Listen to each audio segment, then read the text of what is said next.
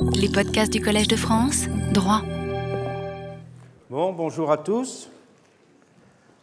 Donc nous, allons continuer dans le cours de cette heure et le cours de l'heure suivante, analyser les premières formes d'accomplissement, les formes d'inachèvement et les formes de rupture franche avec euh, le programme de l'égalité tel qu'il était formulé dans les révolutions françaises et américaines à travers euh, ces trois figures de la communauté des citoyens, du monde des semblables et de la société des individus autonomes. Dans l'heure précédente, j'ai commencé à montrer une forme d'accomplissement de cette marche vers l'égalité, qui était celle d'ailleurs qui était la plus analysée au XIXe siècle, celle de la marche vers l'égalité des conditions, notamment à travers euh, l'exemple de l'Amérique jacksonienne. Marche vers l'égalité des conditions, qui est d'ailleurs, surtout pourrait-on dire, une marche vers la civilité démocratique. Et même si en France, il n'y a pas de terme de comparaison véritable avec ce qui se passe dans l'Amérique jacksonienne, on ne peut pas confondre Louis-Philippe et, Jackson, euh, Andrew Jackson pour sûr, mais d'une certaine façon, on voit que même dans la France de cette époque, il a le sentiment que la démocratie ne peut pas simplement se définir comme un régime et qu'elle doit se définir aussi comme une forme de civilité, qu'elle doit se définir aussi comme une forme de société. Il y a un deuxième domaine dans lequel on peut considérer qu'il y a euh, une continuation de la marche vers euh, l'égalité, c'est le domaine du droit de suffrage, dans des conditions bien sûr différentes en Amérique et en France. Les constituants français de 1789, je l'ai déjà signalé, avaient assez franchement rompu avec la notion de citoyen propriétaire. Notion de citoyen propriétaire qui considérait l'électeur sous les seules espèces d'un actionnaire de la chose publique.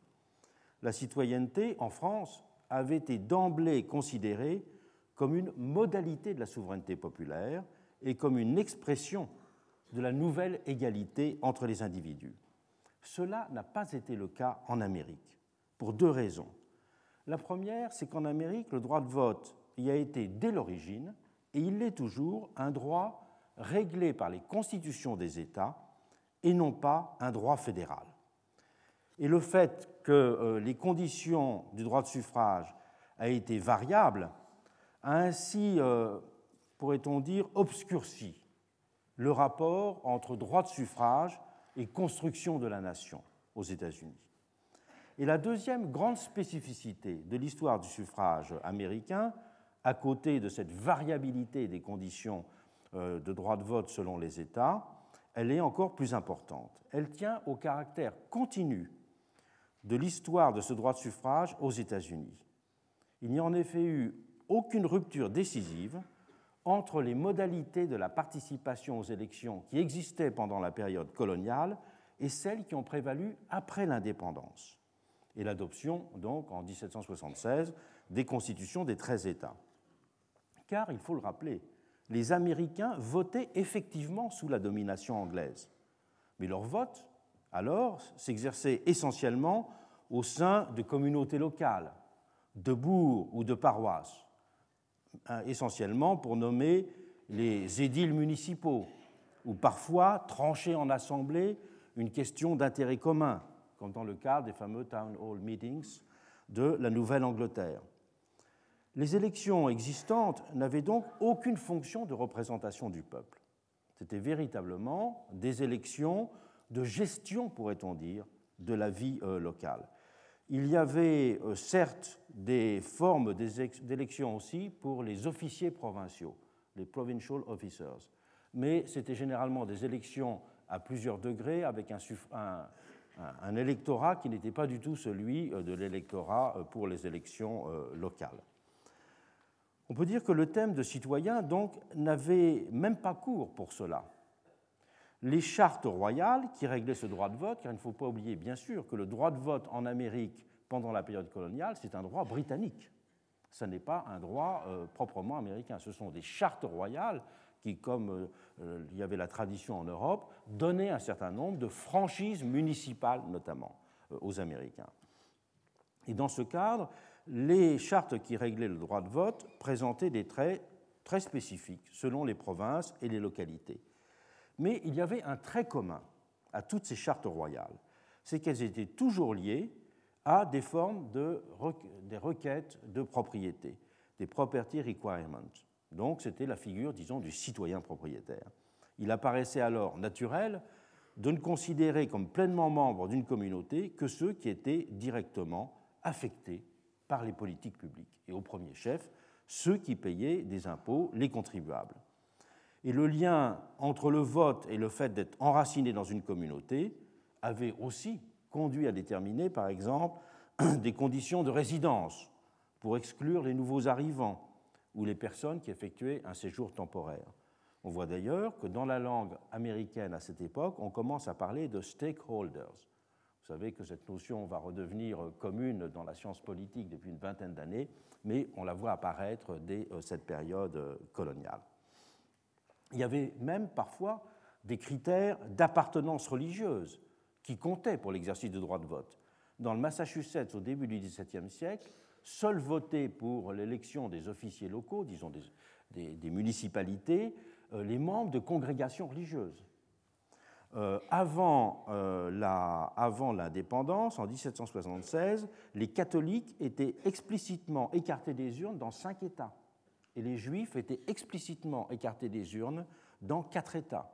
Même ceux qui résidaient dans une commune, même s'ils avaient une propriété, ils n'avaient pas le droit de voter. Donc c'était une théorie du citoyen propriétaire, mais amendée notamment par ce critère religieux qu'on retrouve très souvent aux États-Unis et qui était très important à l'époque. Et si le suffrage était beaucoup plus large que dans la mère patrie, l'Angleterre de l'époque, euh, il était très loin d'être universel. Selon, les, ce qui deviendra les, différents États, euh, votaient dans ces élections locales entre 40 et 80% de la population adulte blanche. Donc c'est un chiffre qui est plus faible en moyenne que celui du nombre de votants pendant la Révolution française, par exemple. Et la Révolution américaine a conduit à modifier ces conditions, mais cependant sans en bouleverser le cadre. Les restrictions concernant les juifs et les catholiques ont par exemple été levées, mais il y a certaines constitutions, c'est notamment le cas de la Caroline du Sud, qui maintenaient comme condition de l'exercice du droit de suffrage la reconnaissance de l'existence de Dieu quelqu'un qui se serait déclaré athée, ce qui dans l'Amérique de l'époque n'était pas très facile, n'aurait pas euh, eu la possibilité de, voter. Et dans certains cas, des conditions de propriété ou de paiement de l'impôt ont été assouplies. L'État ayant été le plus audacieux dans la suppression euh, des conditions de propriété ayant été euh, la Pennsylvanie. Mais un tiers des États américains conserveront la législation électorale coloniale au moment de l'indépendance. Un tiers. Ce qui fait qu'en 1780, euh, quatre ans après l'indépendance et le vote des constitutions, il y a un seul État aux États-Unis dans lequel tous les adultes mâles blancs aient le droit de suffrage, c'est le Vermont. Un seul État. Il y avait aussi, euh, dans certains États, des conditions particulières de vote où les conditions de propriété étaient assouplies pour ceux qui avaient été des miliciens ou ceux qui avaient joué un rôle, qui avaient été soldats pendant la guerre euh, d'indépendance. Mais globalement, la philosophie de la citoyenneté aux États-Unis, telle qu'elle apparaît en 1776, reste bien celle du citoyen propriétaire ou du contribuable citoyen. Les pères fondateurs se méfiaient en effet des risques qu'aurait entraîné une extension trop large du suffrage, dans les villes notamment. Gouverneur Maurice soutenait par exemple que seuls les citoyens propriétaires pouvaient être des gardiens de la liberté, tandis que le petit peuple des ouvriers urbains, c'est une de ces expressions fameuses, risquerait en permanence d'être manipulé par les riches. Et aux États-Unis, dans les restrictions du droit de suffrage, ce rapport entre le suffrage des campagnes et le suffrage des villes a toujours été quelque chose d'essentiel. Et Madison, de son côté, euh, allait jusqu'à analyser la corruption du Parlement anglais alors qu'on est tout de même en 1700, euh, au moment de la Révolution, juste après la Révolution, en 1787, au moment où on rédige la Constitution de Philadelphie. Madison allait à ce moment-là jusqu'à considérer que si le Parlement anglais était devenu corrompu, c'est que le droit de suffrage était trop large en Angleterre. Alors que vous le savez, euh, avant 1832, ce sera tout le système des bourgs pourris, où il y, aura, il y avait simplement 50 000 personnes qui votaient en Angleterre, donc un suffrage extrêmement restreint, extrêmement particulier. Eh bien, Madison trouve qu'il était trop large, déjà.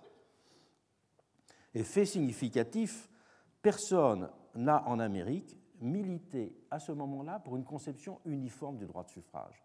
Je crois que c'est une chose que le, plus grand historien américain de droit de suffrage, c'est un ouvrage qui est paru à Harvard University Press il y a euh, quatre ans, c'est un ouvrage de Kissar, The Right to Vote.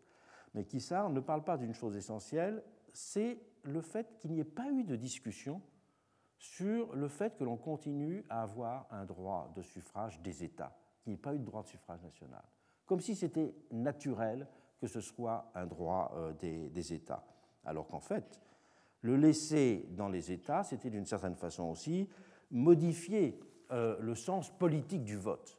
C'était bien faire du vote un moyen de déterminer ceux qui allaient être les mandataires pour la gestion des affaires publiques, et non pas ceux qui allaient être les mandataires pour la construction de la République, et pour la construction, pourrait-on dire, de la société démocratique aussi. Le fait dominant dans l'histoire américaine, des 19e et du 20e siècle, c'est que le droit de suffrage ne s'est ensuite que très lentement élargi. En 1855, il y avait ainsi encore 7 États sur 31 dans lesquels existaient des conditions fiscales ou des conditions de propriété pour avoir le droit de vote. Et encore, cet élargissement, il n'a pas simplement été lent, il ne s'est pas opéré sans difficulté et sans retour en arrière. Par exemple, de violentes protestations et même des manifestations ont eu lieu dans le Massachusetts au moment où était abandonné le critère de propriété. On a vu des défilés dans les rues de personnes protestant contre euh, cette euh, transformation. Et de nouvelles formes de restrictions plus insidieuses sont apparues en même temps. Donc, au moment même où on diminuait globalement, même si c'était lentement, les conditions de propriété ou les conditions fiscales selon les États pour le droit de vote, on mettait en place de nouvelles restrictions. Et ces nouvelles restrictions, ça a notamment été les literacy tests et les education tests. On sait le rôle que les literacy tests joueront après la guerre de sécession, et encore plus au moment de la ségrégation, 30 ans plus tard, pour écarter la population noire du Sud des urnes. Mais les literacy tests aux États-Unis ont d'abord été inventés dans les États du Nord parce que c'était un moyen d'écarter des urnes la population ouvrière des villes. Et la première euh, peur qu'il y a eu lorsqu'on a réduit les conditions de propriété, c'était justement de donner le droit de vote à une population jugée moins enracinée sur le territoire, jugée plus mobile. Et donc, il y a eu euh, ces formes de restriction. C'était aussi une façon, dans bien des cas, d'écarter des urnes les Irlandais catholiques. Il n'y avait plus de restrictions religieuses en droit de suffrage, mais ces formes de littératie test ont été très utilisées pour euh, écarter des urnes les Irlandais catholiques ou d'autres catégories d'immigrants, notamment dans le Connecticut et le Massachusetts, qui ont été rejoints ensuite aussi par des États de l'Ouest et des conditions plus strictes de résidence, de durée de permanence, ont été ensuite édictées dans bien des États pour euh, empêcher de voter des populations jugées flottantes. À la fin du XIXe siècle, existaient ainsi encore de forts contrastes entre les législations du droit de suffrage, et ces contrastes perdureront longtemps. Au milieu des années 1920, donc en se projetant très en avant, il y a toujours 13 États du Nord et de l'Ouest qui écartent des urnes les citoyens illettrés. Toujours 13 États. Et il faudra attendre, on le sait, le Voting Rights Act de 1965 pour que les literacy tests deviennent interdits dans les États du Sud, puisque les literacy tests, avec les grandfather clauses et, quelques autres examens de citoyenneté, étaient les moyens traditionnellement utilisés dans le Sud pour euh, empêcher les Noirs qui avaient été affranchis après la guerre de sécession de voter. Donc on peut dire que euh, le suffrage, c'est de la sorte universalisé aux hommes blancs, je viendrai sur ce point-là, en Amérique, euh, très lentement, sans qu'il y ait eu de franche rupture avec la période coloniale, ni de franche rupture avec la théorie des citoyens propriétaires. On peut dire que le vote n'est devenu pleinement démocratique aux États-Unis que par petites touches successives. Et les facteurs d'évolution ont été multiples, même si deux d'entre eux ont joué un rôle majeur. Le premier facteur, le plus classiquement analysé dans l'historiographie américaine, c'est la pression exercée par l'avancée de la frontière. Les nouveaux États n'avaient pas de passé colonial, donc pas de tradition euh, électorale précise. Et la population avait, dans ces États de l'Ouest, un accès très facile à la terre. Dans un premier temps, toutes les personnes s'installant à l'Ouest pouvaient avoir une propriété. Et l'impétus égalitaire, la civilité égalitaire y était particulièrement forte. Et donc, euh, il y a eu, de ce point de vue-là, un premier élément euh, d'évolution pour précipiter, peut-on dire, l'évolution vers une citoyenneté proprement démocratique. Mais il y a aussi un autre élément qui est moins souvent mis en avant, mais qui est très important. C'est tout simplement les transformations de la structure sociale du pays. Il ne faut pas oublier que le droit de vote aux États-Unis a été pensé dans une Amérique qui avait un million d'habitants avant, euh, au, milieu du, au milieu du XVIIIe siècle, et qui au moment de l'indépendance n'en a que 3 millions. Donc c'est un pays très largement rural, un pays avec des petites euh, communautés de fermiers, un pays dans lequel, donc, on peut dire que euh, être propriétaire était la condition dominante. Mais bien sûr, à partir de, je reviendrai, ce qu'on a appelé la révolution du marché, et l'Amérique jacksonienne est justement un moment de transition, bah, va se développer la condition salariée. il y aura de moins en moins de propriétaires d'un certain point de vue. Et donc, au fur et à mesure que la croissance de la population urbaine se produit, cela diminuait le nombre de personnes susceptibles de se qualifier. Et donc, il y a eu une transformation insensible de ce qu'on pourrait appeler la philosophie du suffrage, qui était liée à cette transformation sociologique. Le suffrage aux États-Unis est passé aussi d'une conception du suffrage, du vote fonction, à un vote droit, en fonction même de l'impossibilité sociologique de continuer à faire, euh, euh, même s'il n'y avait que la moitié de votants, il n'y avait plus la moitié des habitants qui étaient des propriétaires dans un certain nombre d'États. Donc c'était euh, une évolution qui s'est produite sous cette double pression. Tout autre a été l'histoire française. L'histoire française, à l'inverse, n'a pas été celle d'une lente progression, pourrait-on dire, d'un suffrage ancien du citoyens contribuables ou des citoyens propriétaires vers le suffrage universel, l'histoire française a été celle d'une oscillation. D'une oscillation entre le quasi-suffrage universel, c'était la situation pendant la Révolution française, et puis le suffrage euh, censitaire. Parce que même si c'était assorti d'un système de suffrage indirect, on peut dire que la législation révolutionnaire avait tout de même permis à 4,5 millions et demi d'hommes de participer aux opérations électorales en tant que citoyen actif, qui était tout de même un chiffre important. Mais avec la Restauration en 1914, le nombre d'électeurs se réduit soudainement à 100 000. Donc c'est une euh, restriction considérable. Et c'est le vote fonction, donc, qui s'était substitué au vote droit. En même temps, que le citoyen propriétaire, notion qui sera élargie en France à celle de citoyen capacitaire à partir de 1830, faisait son retour. C'était donc un recul spectaculaire. Mais paradoxalement, les libéraux au pouvoir ont théorisé le fait que c'était un progrès. Comment est-ce possible? Tout simplement en comparant le nouveau chiffre des 100 000 électeurs, non pas aux 4 millions et demi de membres des assemblées primaires, mais au nombre d'électeurs de deuxième degré pendant la Révolution. car le système électoral pendant la Révolution était un système électoral où il y avait les membres des assemblées primaires qui élisaient ceux qu'on appelait au sens juridique du terme les électeurs pendant la Révolution française étaient les électeurs de deuxième degré seulement. C'étaient ceux qui procédaient euh, au choix euh, des personnes pour les fonctions euh, municipales, les fonctions de juge, les fonctions ecclésiastiques dans certains cas. elles étaient très nombreuses au vote. Les membres des assemblées primaires composaient seulement ce corps électoral de deuxième degré. Et d'ailleurs, ils avaient simplement comme dénomination officielle citoyens actifs ou membres de l'Assemblée primaire. Jamais, dans aucun texte révolutionnaire, euh, où il y avait, euh, dans les périodes de double de suffrage indirect, on les appelait les électeurs.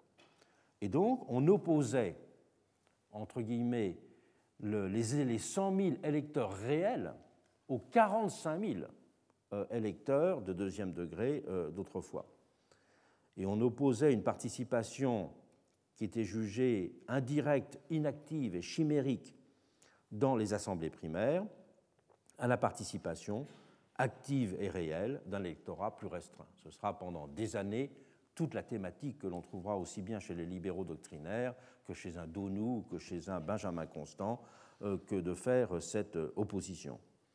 C'était donc nier que les assemblées primaires aient eu une utilité quelconque. C'était donc considérer que le vote n'avait pas de fonction symbolique, qu'il n'avait pas de fonction civique, qu'il avait simplement une fonction technique, c'était choisir des représentants. Benjamin Constant était jusqu'à dire que euh, les assemblées primaires étaient simplement le théâtre de vaines cérémonies. C'était donc donner une définition euh, de la politique, qui était une définition qu'on pourrait dire purement gestionnaire, et faire de la représentation simplement un mécanisme de sélection, et non pas un mécanisme de constitution euh, de, euh, de la société et du monde commun. C'était aussi estimé que l'essentiel de la révolution moderne ne résidait pas tant dans la participation politique que dans la jouissance, des libertés civiles toujours plus larges. On peut même dire que ces libéraux, qui étaient des enfants de Thermidor, ont, même vu dans l'exacerbation du politique la cause des dévoiements qui avaient conduit euh, à la terreur. D'où leur obsession, justement, de désacraliser la politique, d'enlever à la politique sa dimension instituante, de l'épurer de toute dimension symbolique pour la réduire un art de la gestion des hommes et des choses. C'est la fameuse phrase qui, qui sera celle de Saint-Simon en disant que le monde moderne passe du gouvernement des hommes à l'administration des choses. C'est aussi la grande idée libérale. C'est que euh, la politique n'est pas le lieu de la constitution du social, la politique est simplement le lieu de la gestion des affaires publiques et que les représentants doivent donc être des représentants qui ont essentiellement, je dirais, la confiance et la compétence, mais que les représentants ne sont pas euh, euh, insérés dans une opération de construction sociale. Et c'est de là que vient la fameuse opposition de la liberté des anciens d'ordre politique et de la liberté des modernes qui est d'ordre civil, qui sera thématisée en 1819 par euh, Benjamin Constant elle a trouvé son origine justement dans cette obsession, depuis la période thermidorienne, hein, de conjurer le retour des passions politiques. En effet, Constant n'est pas le premier à avoir thématisé cette opposition. Et si sa fameuse conférence de 1819 à l'Athénée sur l'opposition de la liberté des anciens et de la liberté des modernes a été le texte qui progressivement est apparu comme le texte canonique sur la question, euh, pour euh, des personnes de 1814 ou de 1815, les textes canoniques sur la question étaient tout autres. Le grand texte canonique, c'était un texte de euh, Madame de Staël. Les réflexions sur la paix intérieure sont en effet de 1795, un texte typiquement thermidorien, et le premier texte qui théorise cette opposition sur la nécessité de dépassionner le politique et d'opposer donc cet ordre du civil et cet ordre du politique. Et avant Benjamin Constant, c'est aussi une personnalité thermidorienne très importante, qui était un des principaux rédacteurs de la Constitution de l'an 3, et qui sera euh, ensuite un, grand historien et un grand publiciste sous la Restauration, c'est Donou.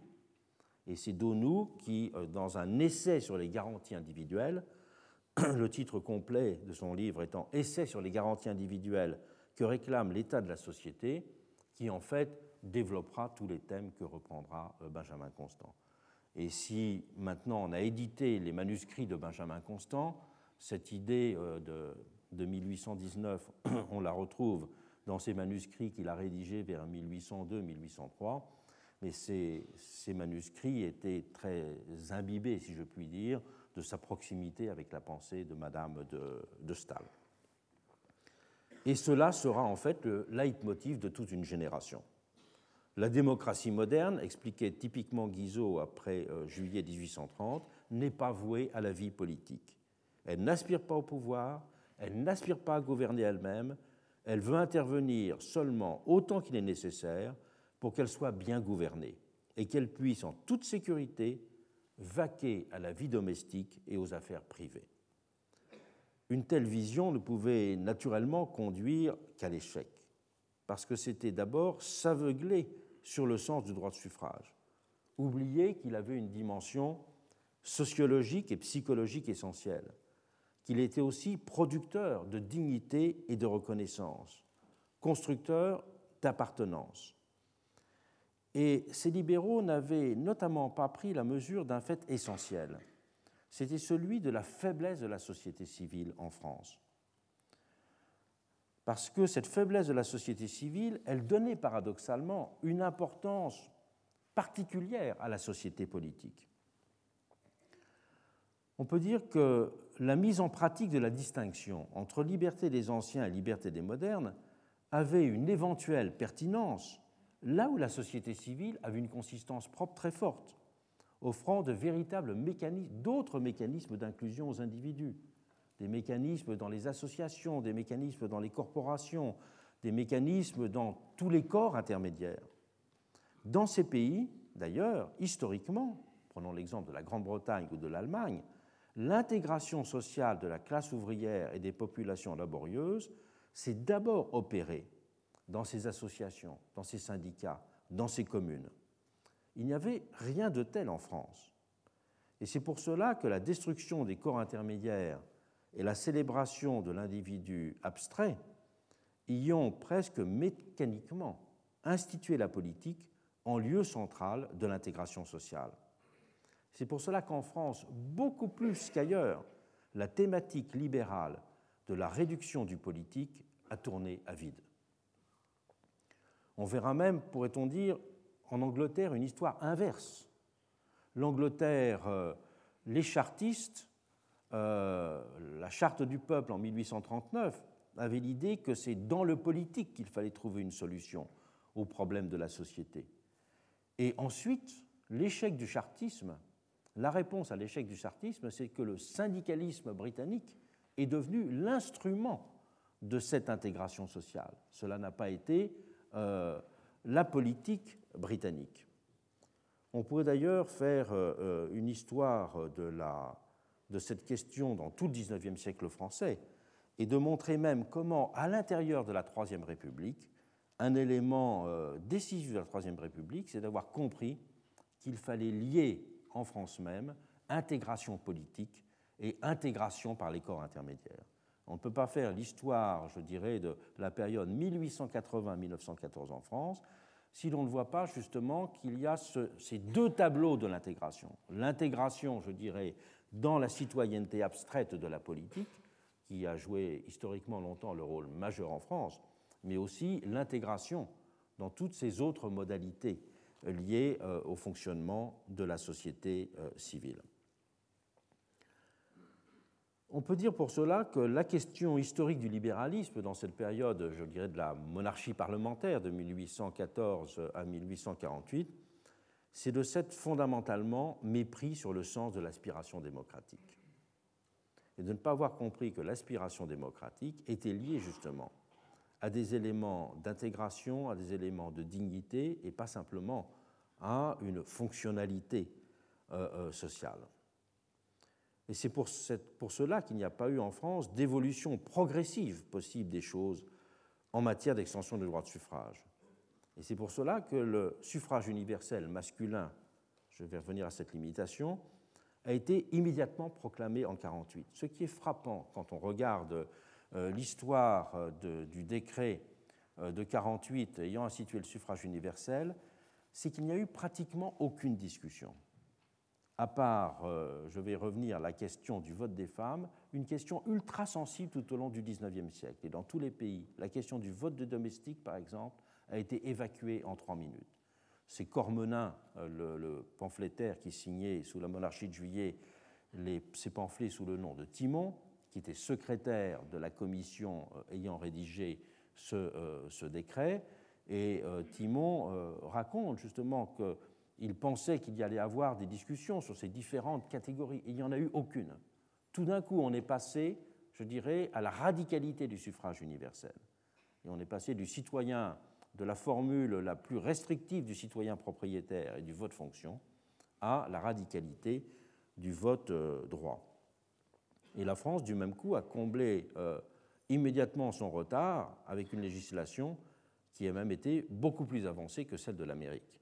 Celle de l'Amérique qui, dans les années 1850, était justement encore, comme je l'ai dit, très euh, liée à des éléments euh, de, de, conditions de propriété, à la mise en place de littératie test. Il y a eu une marche qui était très, très différente.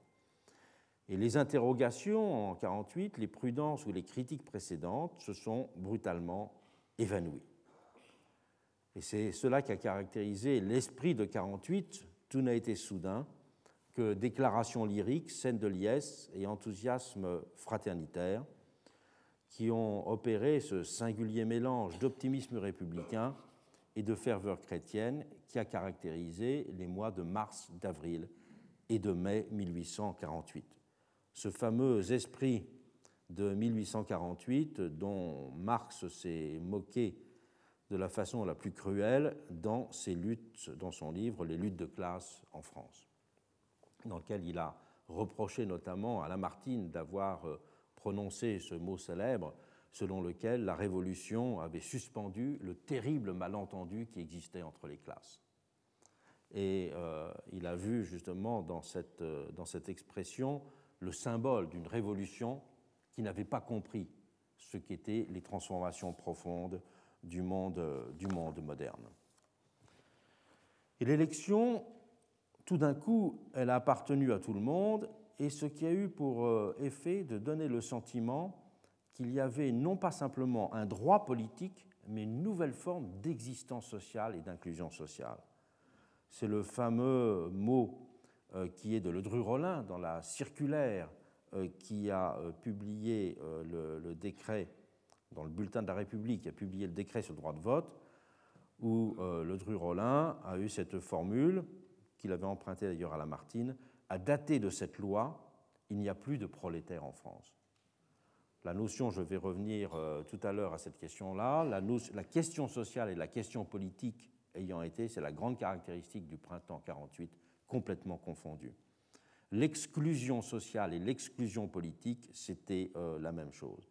D'ailleurs, il est très frappant de voir que beaucoup de chansons populaires, si on veut comprendre l'esprit de, 1848, il y, a des petits livres qu'il faut absolument lire, c'est Les Voix du peuple. C'est deux petits volumes de 300 pages chacun, mais de petits formats faits pour être vendus à, à bon marché, qui reprennent toutes les chansons populaires de l'époque. Et donc, dans ces chansons populaires, on a véritablement, si je puis dire, la, sensibilité un peu euh, dominante euh, qu'il y avait. Et Eugène Potier, qui deviendra le fameux auteur de l'International, écrira à cette occasion sa première chanson. Sa première chanson qui a justement pour titre Le vote universel. Et voilà euh, comment commence cette chanson d'Eugène Potier. Je ne connais pas l'air et je ne suis pas très bon chanteur, mais voilà les paroles. Tout Français est électeur, quel bonheur, moi tailleur, toi d'horreur, lui paveur, nous v'là au, random. Nous v'là au random.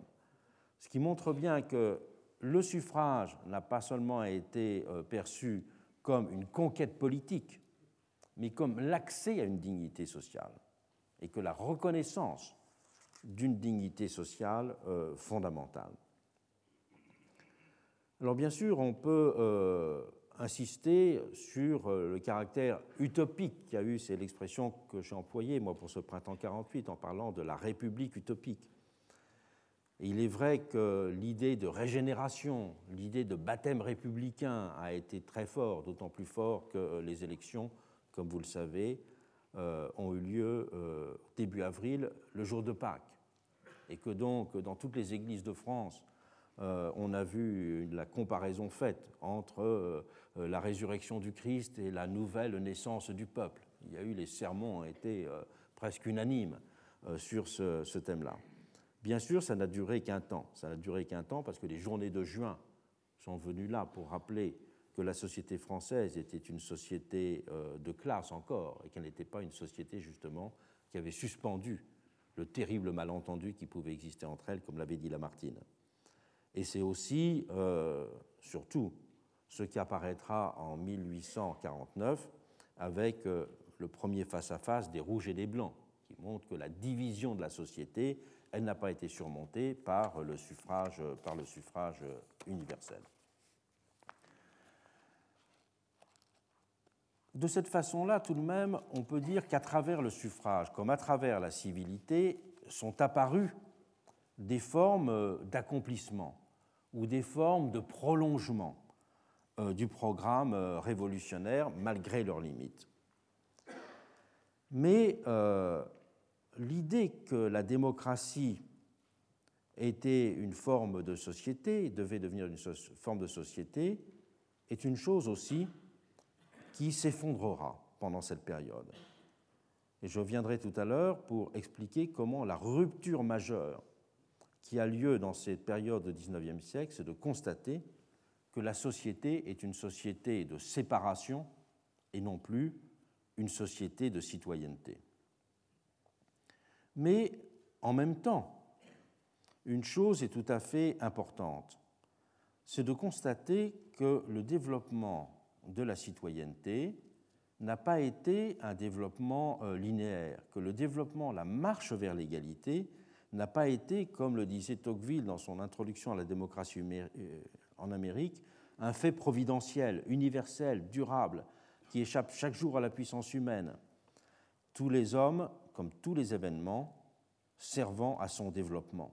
Une révolution, disait-il, irrésistible, qui ne pourra pas être suspendue par les efforts d'une génération ou de quiconque.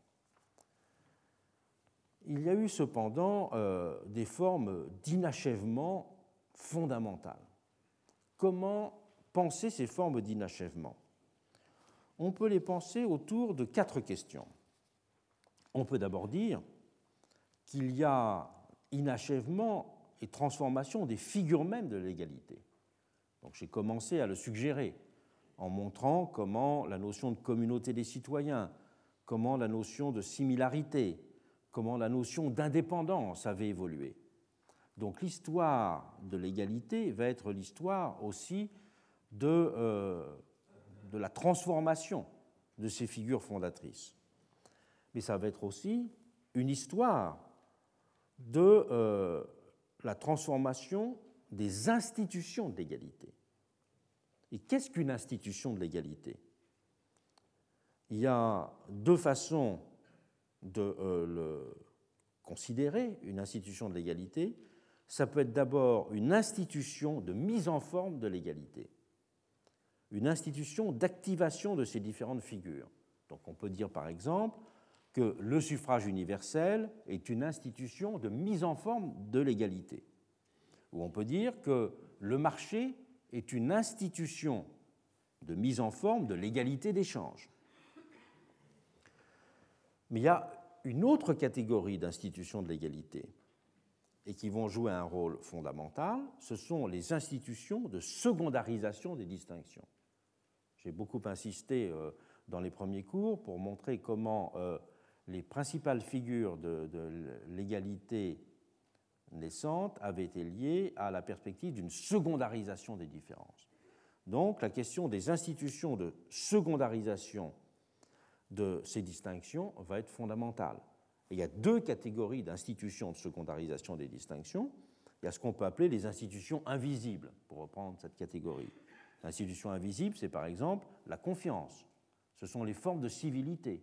Et elles vont jouer un rôle tout à fait essentiel. Mais il y a d'autres catégories d'institutions qui ont aussi une fonction de secondarisation des distinctions. Et ça va être dans l'histoire de l'égalité fondamentale, ce sont les institutions de redistribution. L'État-providence est une institution fondamentale de secondarisation des distinctions ou des formes de redistribution fiscale. Donc là, on a déjà deux grandes catégories d'institutions de, de l'égalité. Des institutions de mise en forme des figures de l'égalité et des institutions de secondarisation des distinctions. Mais on peut définir aussi un troisième type de catégorie d'institutions de l'égalité. C'est ce que j'appellerais les institutions qui se définissent par leur qualité égalitaire. Donc, à ce moment-là, on peut considérer toutes les institutions du point de vue de leur qualité égalitaire. Ce qui va poser, bien sûr, la question euh, euh, de la définition de ces qualités. Si on prend, par exemple, euh, le problème, question très débattue actuellement, la question du mariage. Quelle est la définition d'une institution égalitaire? Est-ce qu'une institution égalitaire est une institution qui permet à tout le monde d'y avoir accès ou pas Alors là, on peut comparer par exemple l'institution du Pax et l'institution du mariage. Elles, ce ne sont pas des institutions qui offrent les mêmes conditions euh, d'accès. Donc cette, cette question de la qualité égalitaire des institutions va tourner autour euh, d'une appréciation de deux éléments. C'est que la qualité d'égalité peut être fondée soit sur l'indifférence aux distinctions, soit sur la correction des distinctions. Indifférence aux distinctions, pour reprendre cet exemple du Pax, on peut dire que le Pax, c'est une euh, institution qui est indifférente aux distinctions entre les individus. Le mariage n'est pas indifférent aux distinctions entre les individus, puisqu'au contraire, il est fondé sur la distinction euh, entre les hommes euh, et les femmes.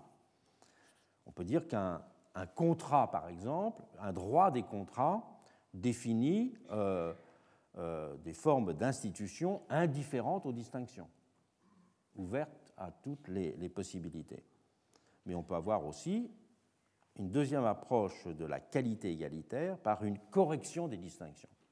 Et c'est tout le problème contemporain sur lequel je reviendrai très longuement l'an prochain, euh, de la place des discriminations dans une théorie de l'égalité. Donc, il y a d'abord une transformation euh, des figures de l'égalité. Deuxièmement, des institutions de l'égalité. Troisièmement, c'est fondamental, et cela commence à être très discuté dans la théorie juridique en même temps que dans la philosophie politique, c'est l'espace de l'égalité. Dans les termes mêmes que j'ai employés pour qualifier mes trois figures, je n'ai pas simplement défini des formes de l'égalité, la similarité l'autonomie et la concitoyenneté, j'ai aussi implicitement défini des espaces, en disant un monde, en disant une communauté et en disant une société. Et aujourd'hui, euh, la question, un des débats très importants dans toutes les théories, je dirais, de la justice, c'est le rapport entre justice locale et justice globale. Il y a énormément de travaux qui ne sont pas simplement des théories de la justice, mais qui sont des théories de la différenciation des espaces de la justice. Ces questions des institutions et ces questions de l'espace de l'égalité, euh, je les aborderai longuement et en détail l'an prochain. Il y a une quatrième catégorie, une quatrième catégorie de questions qui structure le champ des interrogations sur euh, la définition de l'égalité et donc les conditions de la progression de la marche vers l'égalité en réduisant euh, ces inachèvements. Elle concerne les sujets de l'égalité. Qui sont les égaux? Il y a trois façons euh, d'aborder cette question des sujets de l'égalité. Il y a trois types de critères. Il peut y avoir d'abord un critère positif d'humanité. Les égaux sont ceux qui sont hommes aussi bien que les autres. Donc je reprends cette formulation célèbre de euh, la période révolutionnaire, ceux qui sont hommes aussi bien que les autres. C'est une définition qui apparaît évidente, qui est liée à tout ce que j'ai retracé sur l'histoire de la notion euh, de qualité euh, identique dans une espèce. Mais en fait, ce critère positif d'humanité pour déterminer le cercle des égaux s'est révélé évident, mais en même temps très problématique et très manipulé. C'est tout le problème du rejet raciste en dehors de l'humanité de certains hommes. C'est aussi le problème euh, de la définition des personnes qui sont en lisière de l'humanité. C'est tout le traitement, par exemple, de l'aliéné ou du malade mental. C'est aussi le problème de l'élargissement de la catégorie d'humanité à celle de vivant, du vivant. Est-ce que les égaux, ce sont simplement les hommes? Est-ce que les égaux, ce sont les êtres vivants? C'est tout le débat philosophique sur la question euh, des animaux, par exemple, ou même en écologie radicale sur, euh, sur un certain nombre d'êtres végétaux. Donc on voit que le critère positif d'humanité est un critère qui ouvre une discussion considérable sur le sujet de l'égalité. Un deuxième, un deuxième critère, c'est le critère non pas positif d'appartenance à une même humanité, mais un critère négatif de particularisation et de distinction d'un groupe. L'égalité, dans ce cas, sera définie par la constitution d'un groupe séparé. Et c'est notamment euh, ce qui va être la définition très classique de l'égalité aristocratique. Comment l'égalité aristocratique, c'est une égalité qui est fondée justement sur le sentiment et sur la construction de la différence avec d'autres. Cela va être aussi la définition de ce qu'on peut appeler l'égalité d'exclusion. Je pense qu'un pays, l'histoire américaine au XIXe siècle, est un très bel exemple de construction de l'égalité euh, par la ségrégation notamment. Cela aussi, c'est quelque chose dont je parlerai longuement l'an prochain.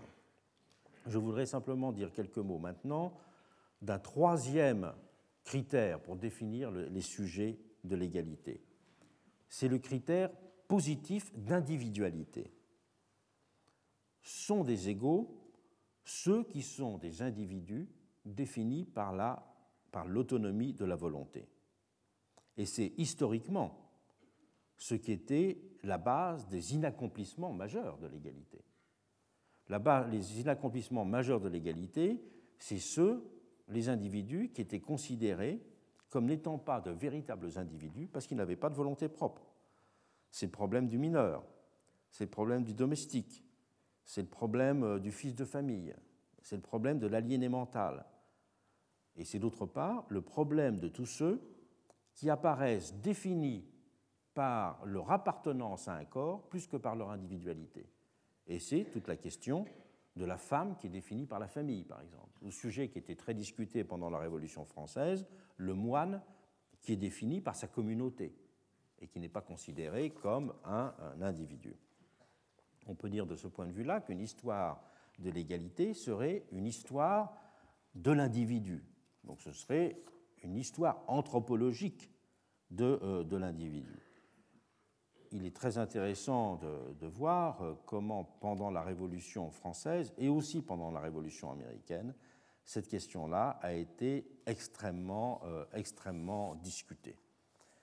Extrêmement discutée parce que euh, ceux qui ont les premiers à avoir proposé un vote pour, ouvert aux femmes pendant la Révolution française, au tout début, c'était Sieyès et Condorcet. C'était les deux qui étaient pour. Mais c'était la définition de ce qu'on pourrait appeler une égalité par le bas. Leur raisonnement était le suivant. Euh, il y a beaucoup de femmes plus intelligentes que des hommes abrutis qui ont le droit de vote.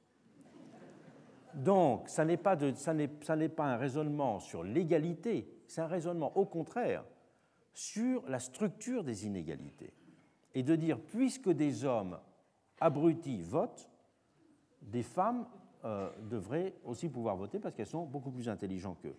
Et donc le véritable choix, il est soit entre un suffrage capacitaire qui ne sépare pas les hommes et les femmes, mais qui sépare les hommes capables et les femmes, et les femmes capables, soit un suffrage complètement universel, mais pas un suffrage qui fait la séparation entre les hommes et les femmes. Ce type d'argument été central dans l'histoire américaine. L'argument numéro un des féministes américaines était de dire, après la guerre de sécession, puisque même les Noirs ont droit de vote, tout un ensemble de femmes devrait pouvoir l'avoir. Donc ça, c'était une définition qu'on peut dire de l'égalité par le bas qui a joué un rôle très important dans les arguments féministes euh, euh, en permanence. Mais tout de même, la grande question euh, du vote des femmes, il ne faut pas oublier que Tocqueville a une phrase extraordinaire dans, dans la démocratie en Amérique. Il dit en Amérique, tout le monde vote, sauf les domestiques, les pauvres, les esclaves et les femmes. Bon, tout le monde vote, sauf. Ben, la grande explication, je dirais, en fait, dominante euh, de l'exclusion des femmes pendant la Révolution française, c'est que la femme est considérée non pas comme un individu, mais la femme est considérée comme un corps.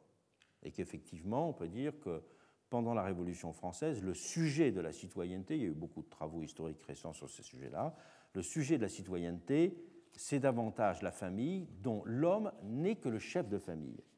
Et ça n'est pas la séparation du masculin et du féminin. Et on peut même dire d'une certaine façon, moi j'ai beaucoup insisté euh, sur ce point-là dans mon livre Le sacre du citoyen, que euh, dans une société qui devient une société d'individus, c'est la femme qui a porté de plus en plus le poids, si je puis dire, rémanent de la société de corps. Et donc plus la société se démocratisait, plus l'exclusion des femmes s'est renforcée. Donc c'est un mécanisme qui est fondamental pour comprendre le XIXe siècle et dont on voit tout à fait euh, les, origines euh, pendant la Révolution française.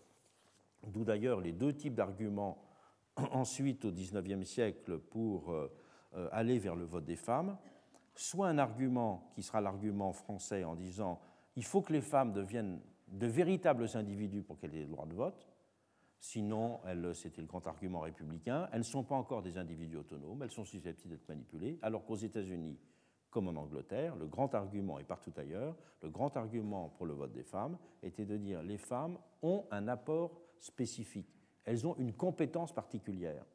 Et donc, ça n'est pas en tant qu'individu, mais en tant dans leur spécificité de femmes qu'on doit leur donner le droit de vote.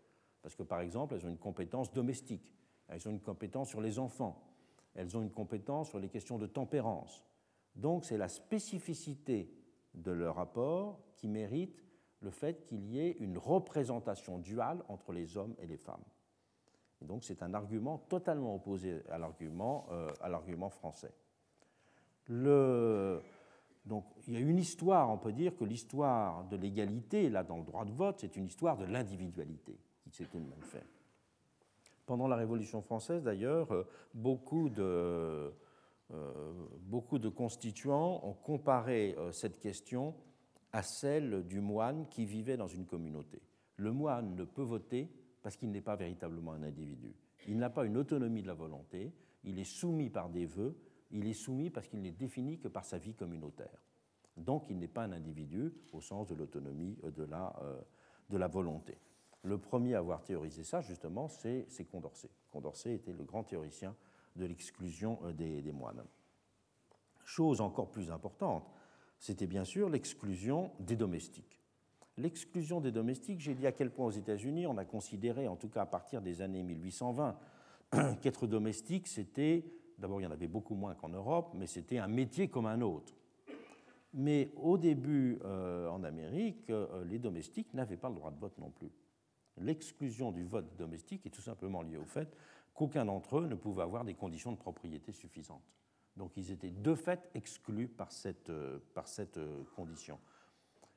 Aussi parce qu'ils n'étaient pas justement, ils étaient étant soumis à la volonté d'un autre, leur travail n'étant pas simplement, je dirais, le travail que l'on fait contre un salaire, mais le gage définissant une disponibilité continue de la volonté d'autrui. Le fait d'habiter sous le toit d'autrui et d'être en permanence à la disposition de cette, euh, de cette personne ou de cette famille faisait qu'on était par définition pas un, individu autonome. C'est d'autant plus frappant ce fait-là, d'ailleurs, qu'en France, au XIXe siècle, au, pardon, au moment de la Révolution française et au début du XIXe siècle, un trait frappant, c'est que les domestiques sont une population qui est beaucoup plus lettrée et beaucoup plus riche que la moyenne. Pourquoi? On, a fait des statistiques. on savait que, par exemple, au, milieu du XVIIIe siècle, c'est la fameuse enquête Lire et écrire de François Furet et de, Jacques Ozouf, ont montré que 42% des domestiques savaient lire et écrire, ce qui est évidemment un taux très supérieur à la moyenne euh, nationale, parce qu'ils vivaient souvent dans des endroits où ils avaient un, accès, si je puis dire, plus facile à la culture. Et de la même façon, de la même façon, euh, ils avaient un patrimoine, comme l'ont montré les, les dépouillements d'archives notariales, plus important, parce qu'ils avaient souvent une petite donation ou des choses comme ça qui étaient faites, donc ils n'étaient pas absolument sans patrimoine pour un certain nombre d'entre eux. Et donc, l'exclusion des domestiques a résisté aux critères intellectuels, si je puis dire, et aux critères économiques. C'est dire à quel point la question de l'indépendance de la volonté apparaissait absolument centrale. Et ça paraissait tellement central que c'était intériorisé par la population domestique. Il y a en 1791-90 une fameuse députation de domestiques qui euh, vient apporter une donation patriotique en argent à la constituante, et Sieyès, qui est le président de, séance, euh, leur dit à ce moment-là euh, qu'on les remercie beaucoup de ce qu'ils ont fait, mais qu'ils doivent comprendre que c'est pour leur bonheur qu'ils ne sont pas électeurs. Et, et, eux répondent, eux répondent, nous sentons que notre patriotisme n'est pas humilié, car il est difficile de concilier l'exercice de la liberté avec le régime de notre domesticité. La nécessité a établi une dépendance que nous ne pouvons pas éviter. Donc il y avait une espèce d'intériorisation euh, extraordinaire. Et un fait frappant, c'est que euh, le décret du 11 août 92, juste donc après l'abolition de la monarchie, qui a aboli la distinction entre citoyens actifs et citoyens passifs, a explicitement maintenu euh, le, fait que les domestiques n'aient pas le droit de vote. Donc, euh, ça veut dire à quel point c'est considéré comme, euh, comme, comme important. Et d'ailleurs, comme vous le savez, ça n'est que très tardivement que les domestiques ont été éligibles. Sous la Troisième République, en 1884, un domestique n'est toujours pas éligible à un conseil municipal. Autre catégorie de personnes considérées comme n'ayant pas l'autonomie de la volonté, ben, c'est tout simplement les pauvres et les assistés. La législation est très stricte aux États-Unis sur ce plan-là. Quelqu'un qui reçoit des subsides euh, d'État, on dirait aujourd'hui d'État-providence, quelqu'un qui reçoit des subsides publics ne peut pas voter. Et en France, cette interdiction existait pendant la Révolution et elle a persisté longtemps pour l'éligibilité, puisqu'il faut attendre 1975 pour qu'une personne recevant euh, de l'argent d'un bureau euh, d'aide euh, municipale puisse être éligible à un conseil municipal. Il a en 1975, c'est la fameuse loi sur le handicap. Et beaucoup de personnes handicapées recevaient des allocations et ces allocations, de fait, juridiquement, jusqu'en 1975, leur empêchaient d'être éligibles. Aux États-Unis, euh, il y a eu très tardivement euh, des, des, interdictions pour les personnes recevant des subsides. Là, j'ai le, le, tableau des différents États. Il y a 12 États qui étaient concernés à la fin du 19e siècle, au début du 20e siècle. 12 États, c'est quand même très, très important. Tout ça montre que, là j'ai juste pris un exemple des inachèvements, en mettant qu'une des formes d'inachèvement euh, euh, de euh, ces figures de l'égalité, c'était un inachèvement, pourrait-on dire, anthropologique, c'est-à-dire le fait de considérer que des personnes ne sont pas véritablement des individus, qu'elles n'ont pas l'autonomie de la volonté, et donc elles ne sont pas des sujets de l'égalité. Et donc on ne peut pas simplement faire une histoire des figures, il faut faire aussi une histoire des sujets, une histoire des institutions une histoire bien sûr aussi des, des espaces. Je m'interromps et euh, ensuite nous verrons non pas ce qui est simplement de l'ordre de l'accomplissement ou ce qui est de l'ordre de, l'inachèvement, mais ce qui est de l'ordre de la rupture. Et ce qui est de l'ordre de la rupture, eh bien, ça va être la question, je dirais, de la naissance de la société industrielle. Donc, il y a des formes d'accomplissement, je dirais, du programme égalitaire moderne, des formes d'inachèvement, mais également des formes de rupture. Et c'est sur ces ruptures que je voudrais maintenant insister, parce qu'en fait, ce sont ces ruptures qui vont conditionner l'histoire des sociétés démocratiques à partir euh, de la moitié du XIXe siècle. L'idée de secondarisation des différences et la vision d'un marché restant encastré dans l'échange social ont été, nous l'avons vu, au cœur de l'esprit révolutionnaire de l'égalité en France et en Amérique. Et sur les deux continents, la perspective de la réalisation d'une société des égaux s'était ainsi liée à une vision que j'ai appelée, pour faire très vite, précapitaliste de l'économie. Mais effectivement, c'est un tout autre monde de la production et de l'échange qui va imposer sa loi avec la révolution industrielle du XIXe siècle. La conjoncture économique, d'ailleurs, a aussi joué son rôle, notamment en France, pour euh, précipiter cette rupture. Il ne faut jamais oublier, quand l'on considère la littérature autour du moment de la monarchie de juillet, qu'entre 1828 et 1832, les salaires ont baissé de 40% en France dans la métallurgie et le textile, tandis que les prix des céréales s'étaient accrus fortement. Donc il y a une conjoncture économique particulière qui se superpose, pourrait-on dire, à l'histoire de la révolution industrielle. Les années 1830 étant aussi marquées euh, économiquement enfin, par euh, un autre phénomène, c'est une révolution démographique très importante. C'est véritablement à ce moment-là, même si c'est plus lentement en France que dans d'autres pays européens, que commence à croître la population urbaine euh, et que cette population urbaine croît plus vite à partir de cette période que la population rurale. Et ce qui va entraîner tout un ensemble de changements dans la configuration des villes et notamment, bien sûr, rapidement dans le surpeuplement d'un certain nombre de quartiers déshérités.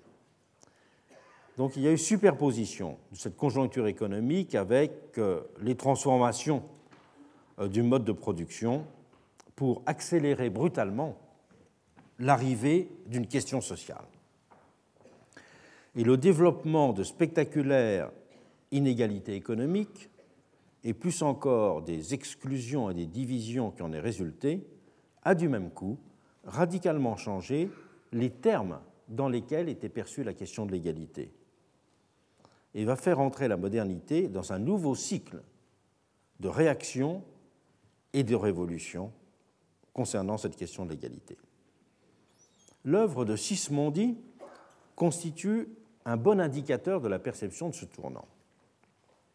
En 1803, il publie son premier ouvrage d'économie de la richesse commerciale, exactement la même année que celle où Jean-Baptiste Say donne lui aussi la première édition de son grand traité.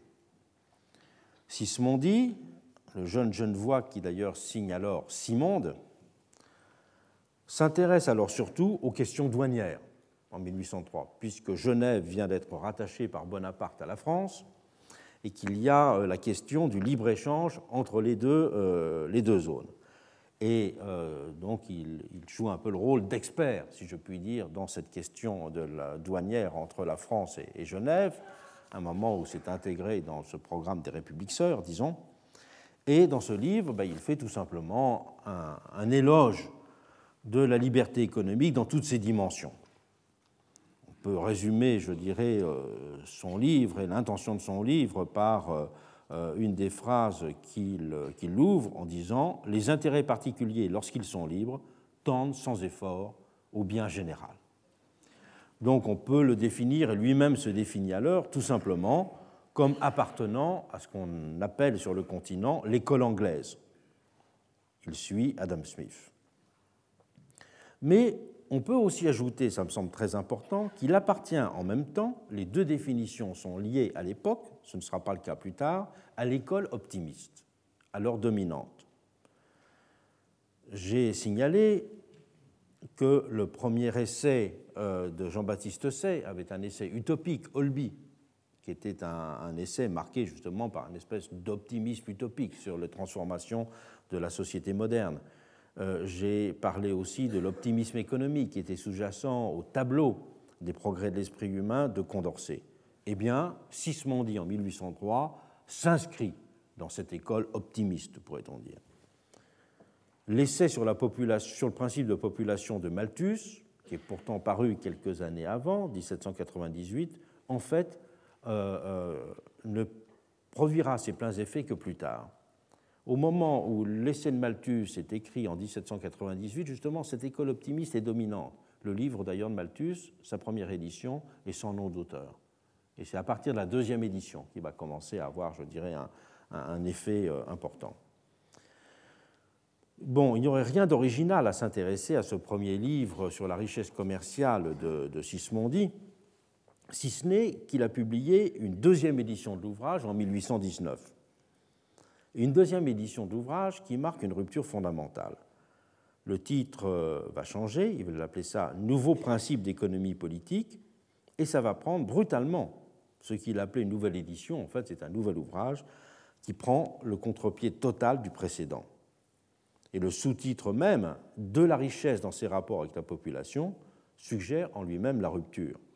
Sismondi s'attache à la population et non plus aux mécanismes généraux de l'échange. Et pas seulement non plus à la production de la richesse considérée en elle-même.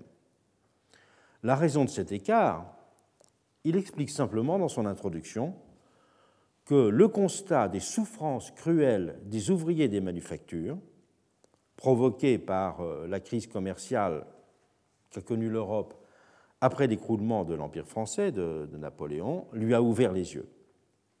Et son livre va être le premier à dresser un tableau saisissant de ces souffrances et de toutes les misères engendrées par la libre concurrence associée au régime des manufactures. Dans ce livre de 1919, qui connaîtra une deuxième édition qui aura un énorme succès en 1827, il, euh, il est le premier à souligner que le travail et le capital tendent à s'ériger dans le monde moderne en puissances constituées, mais qui sont définitivement séparées, en lutte l'une contre l'autre. Le plus fatal changement survenu dans la condition du journalier, écrit-il ainsi, c'est que désormais, les ouvriers naissent et meurent ouvriers, tandis qu'autrefois, l'état d'ouvrier n'était qu'une préparation, un degré pour arriver à un état supérieur dans le système du compagnonnage ou dans le système euh, euh, corporatif. Il développera longuement cette comparaison entre le monde industriel et le monde corporatif. Et la manufacture, loin d'être un bienfait, est de cette façon devenue le problème de la société moderne. Si elle crée une population indigente, incertaine de l'avenir, inquiète de son existence, mécontente de l'ordre actuel, si elle crée des prolétaires enfin, ce qu'on nomme sa prospérité est au contraire une calamité nationale, dit-il fortement. Ce sont des thèmes aussi qu'il reprendra dans de nombreux essais qui seront repris ultérieurement dans les deux volumes de ses études d'économie politique. C'est donc l'économie politique, la révolution industrielle, mais l'économie politique est aussi au banc des accusés pour Sismondi. D'ailleurs, il y a un mot qui, ressort beaucoup pendant cette période, c'est le mot de crématistique, c'est-à-dire la, science de l'étude de, la richesse. Et on critique l'économie politique qui est réduite à une crématistique, c'est-à-dire l'économie politique qui s'intéresse simplement à la production des richesses et non pas simplement au rapport entre l'économique et le social, pour euh, faire vite. D'où, dit-il, la nécessité d'une nouvelle économie politique qui serait comprise, je le cite, comme la théorie de la bienfaisance en grand, 1819. La crématistique, en effet, a fait fausse route, car elle n'a conduit qu'à l'affermissement de l'aristocratie de l'argent et à la création des prolétaires. C'est bien sûr surtout l'Angleterre qui fait alors figure de laboratoire monstrueux de la modernité. C'est en effet dans ces manufactures que le mal a produit les premiers effets de décomposition de la société auxquels on a donné un nom qui était nouveau à l'époque autrement, c'est le paupérisme. Le paupérisme, souligne Sismondi, est une calamité qui a commencé par se faire sentir en Angleterre et qui n'a d'autre nom encore que celui que lui ont donné les Anglais, quoiqu'elle commence à visiter aussi tous les pays industrieux. Et les ouvrages qui vont décrire et dénoncer ce nouveau fléau vont se multiplier. Avant même Sismondi, c'est un Français proche de l'économie politique chrétienne, Maurice Rubichon, qui va être le premier à sonner le tocsin, dont deux volumes, publiés le premier en 1816, le deuxième en 1819, c'est des livres très peu connus, euh, qui s'appellent De l'Angleterre. Il est le premier dans ces deux volumes à faire le procès, pourrait-on dire, de la nouvelle, euh, la nouvelle économie anglaise des manufactures. Et c'est surtout ensuite, au début des années 1830, que cette littérature va se multiplier. Villeneuve-Bargemont et Charles Decoux représentent ce qu'on appellera l'économie politique chrétienne, seront parmi les plus critiques. Et ils vont appeler simplement à revivifier l'artisanat, l'économie de proximité, autant j'y reviendrai, qu'à organiser le retour à la terre du prolétariat. Mais des enquêtes documentées commencent aussi à être publiées. En Angleterre même, avec la fameuse série des Blue Books qui sont commandées par le Parlement et qui circuleront dans toute l'Europe. Je fais notamment référence aux sept volumes de l'enquête sur le paupérisme qui sont publiés euh, par la Chambre des communes en 1834, dont une partie sera euh, traduite et très citée. Le baron d'Auxaise euh, publie en 1833 un livre qui a pour titre justement La Grande-Bretagne en 1833. Et Rubichon approfondit son travail précédent avec un livre de 1833 également, du mécanisme de la société en France et en Angleterre. Ces différents livres vont décrire par le menu, donc ce sont des livres qui précèdent d'un certain nombre d'années les grandes enquêtes sociales dont je vais parler.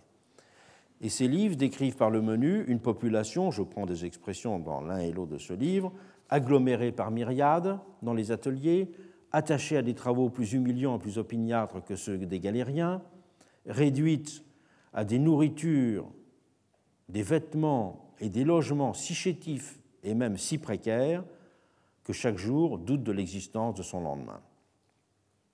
Donc voilà ce qu'on trouve écrit. Par exemple, ces formulations étaient celles de Rubichon, mais on trouve la même chose chez Dossez. C'est donc six ou sept ans avant qu'il y ait les grandes enquêtes euh, publiées, et notamment la première, qui s'intéressera à l'Angleterre, c'est celle de Buret. Buret qui est soutenu par Villermé et qui est couronné par l'Académie des sciences morales et politiques. Le livre paraît en 1840 avec le titre De la misère des classes laborieuses en France et en Angleterre, mais il est beaucoup plus tourné sur l'Angleterre. Il donne une vue saisissante de noirceur des manufactures d'outre-Manche et du prolétariat qui étaient attachés. L'Angleterre, le pays de la grande industrie, dit-il dans son introduction, est aussi le pays de la guerre sociale. En Europe et dans le monde, à partir de cette période, le nom de Manchester deviendra ainsi une des appellations de l'enfer. Un exemple intéressant, c'est que lorsque se mettent en œuvre, se construisent les premières grandes usines en Amérique, notamment au Massachusetts. Il y a une ville industrielle du Massachusetts qui s'appelle Lowell, et euh, dans les années 30, on a vu, euh, donc la période jacksonienne, il y a eu des ouvriers qui ont manifesté en disant qu'ils ne voulaient pas leur ville devenir Manchester. Le nom de Manchester euh, était le synonyme, si je puis dire, de la calamité. Donc typiquement dans la période, ils attaquaient les patrons aristocrates, ça c'est vraiment le vocabulaire jacksonien, ils ne voulaient pas que leur ville devienne Manchester. Cette description des effets destructeurs du système des manufactures ne s'est pas limité à raconter le malheur ouvrier en soi. Plus encore que la faim, le dénuement, l'entassement dans les taudis, c'est la rupture soudaine et radicale avec l'idée précédente d'une société des égaux qui a constitué le cœur des indignations et des interrogations. Avec ce nouveau prolétariat ressurgissait en effet le spectre d'un quatrième ordre, refoulé aux portes de la cité, exclu même de la commune humanité. Je parle de quatrième ordre parce que dès le printemps 1789 était paru, sous la plume de Dufourny de Villiers, une célèbre brochure qui sera très citée, qui s'appelait Cahier du quatrième ordre, celui des pauvres journaliers, des infirmes, des indigents, de l'ordre sacré des infortunés. Et avec l'essor de la nouvelle industrie, la société se retrouvait radicalement divisée. Au moment où nous écrivons notre buret, la désaffection, la séparation des deux classes, les ouvriers et les capitalistes, sont portés au plus haut point en Angleterre. C'est une véritable sécession et comme une préparation à la guerre civile. Et ça va être le grand leitmotiv de son enquête. Les termes qui sont les plus fréquents dans ces deux volumes c'est séparation absolue, séparation croissante, division en classes euh, opposées. Voilà les formulations qui reviennent dans chaque chapitre. Et si l'Angleterre est d'abord visée par Buret, le problème est bien général pour lui, porteur d'une terrible contradiction. Voilà en effet ce qu'il écrit. Au moment, dit-il, où l'inégalité est détruite dans l'ordre politique et civil, la voilà qui renaît, et en fait et en droit, avec une puissance qu'elle n'a jamais eue dans l'ordre de l'industrie. Et le propos ne masque rien, mais n'oublions pas que celui qui s'exprime n'a rien d'un dangereux révolutionnaire. Son ouvrage a été primé par un cénacle où se retrouvent Guizot et Tocqueville, aussi bien que Villermé et Charles Dunoyer, dont je parlerai tout à l'heure, ou bien encore Victor Cousin. Certes, tout le monde ne réagit pas de la même façon à la lecture de ces lignes. Si certains ont pu y trouver matière à alimenter leur révolte, c'est plus trivialement la peur qui a étreint les conservateurs, la peur d'une éruption de violence vengeresse qui redoublerait jusqu'au paroxysme le souvenir des convulsions qui avaient secoué tant à Lyon qu'à Paris les premières années de la monarchie de juillet, avec la révolte des Canuts, avec 31, euh, puis 34, avec les événements de 1832 euh, à Paris.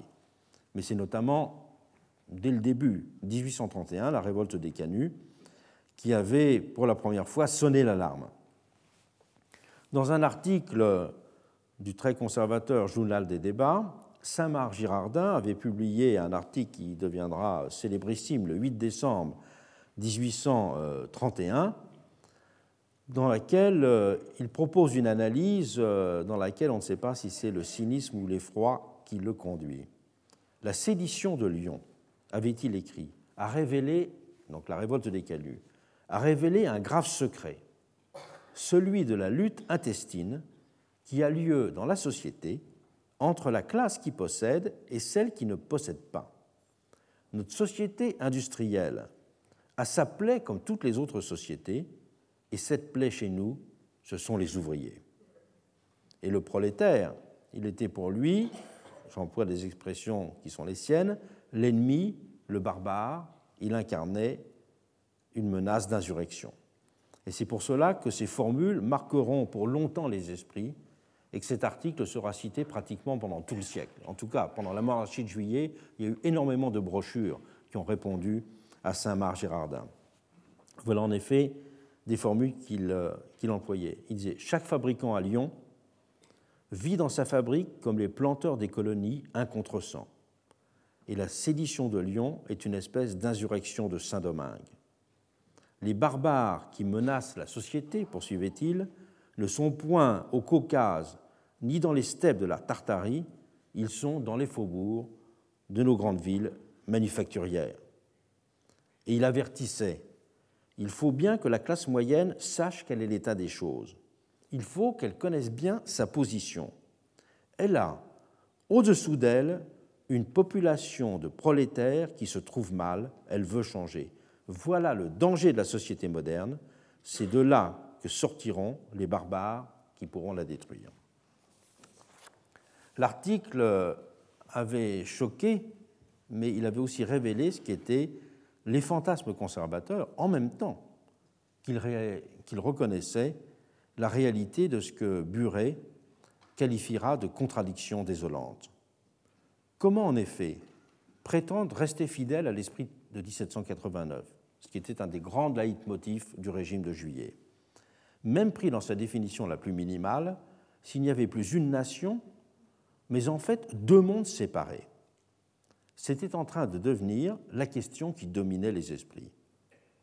Dans sa lettre aux prolétaires de 1833, la une des grandes figures de la Société des Amis du Peuple, puis ensuite de la Société des droits de l'homme et du citoyen, c'est lui qui publiera la la première histoire de la Révolution française à destination du monde ouvrier. Il faisait des conférences populaires euh, vers 1831-1832 à Paris, dont il a tiré trois, trois, volumes, et c'est lui qui publiera la première, euh, la première édition collective des œuvres de Robespierre, en trois volumes euh, aussi.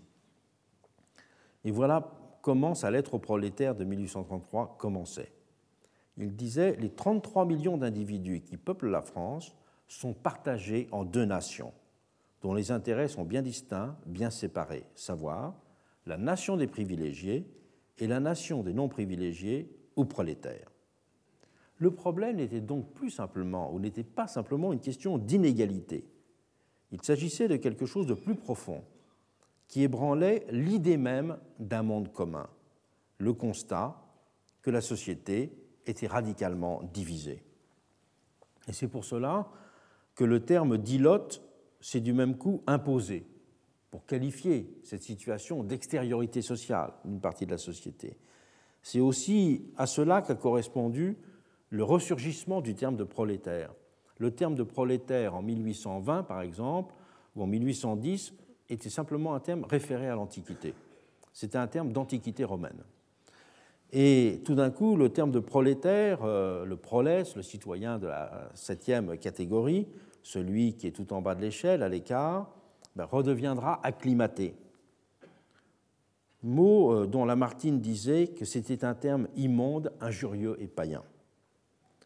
Et ce terme euh, immonde, injurieux et païen sera utilisé parce qu'un tel vocabulaire redoublait en quelque sorte le sentiment de répulsion qu'inspirait la réalité qu'il nommait. Et c'est pour cela qu'il sera d'ailleurs, en témoigne le titre de la, brochure de la Ponneray, revendiqué par les militants ouvriers de la Société des Amis du Peuple ou de la Société des droits de l'homme et des citoyens, et elles se suivent toutes les deux, qui voulaient marquer les esprits en portant de façon très classique euh, comme le montre la sociologie, les stigmates de leurs conditions. Le prolétaire, pour reprendre une formule de Blanqui de l'époque, c'est celui qui est resté en dehors. C'est ainsi d'abord une situation d'exclusion que euh, dénonce Laponneret. Et s'il était une des figures les plus radicales de l'agitation ouvrière au début de la monarchie de juillet, il faut souligner qu'il n'était pas un défenseur de la communauté des biens. Ensuite, on aura vers 1840 montra en puissance ce qu'on appelait le néo-babouvisme. Euh, mais à cette époque, euh, au début euh, des années 30, il n'est absolument pas présent. Et même, il emploie l'expression nivellement des conditions dans plusieurs de ses textes de la Ponneray, mais il souligne qu'en fait, une certaine inégalité des fortunes n'a rien de choquant, dit-il. Ce qui est choquant, c'est qu'une société soit composée en deux blocs étrangers. Donc il n'y a pas d'idée de communauté des biens. Il y a l'acceptation, la notion d'inégalité. Il le traite il a, dans un article qui s'appelle De la véritable démocratie, qui est repris dans ses mélanges d'économie sociale en 1835. Mais euh, c'est la division sociale le problème. Quand elle évoque le moment de cette prise de conscience, euh, Marie Dagou, qui signe sous le pseudonyme de Daniel Stern et qui a écrit une fameuse histoire de la Révolution de 48, confirmera ce sentiment de l'époque en notant qu'une fraction importante des classes populaires, je la cite, en était venue à former une classe à part, comme une nation dans la nation, nation que l'on commençait à désigner sous ce nom nouveau, le prolétariat industriel. et je l'ai déjà signalé, mais à quelques années de distance, c'est le terme aussi qu'emploiera d'Israéli pour qualifier la société anglaise. Le sous-titre de son roman Sibyl, c'est All the Two Nations.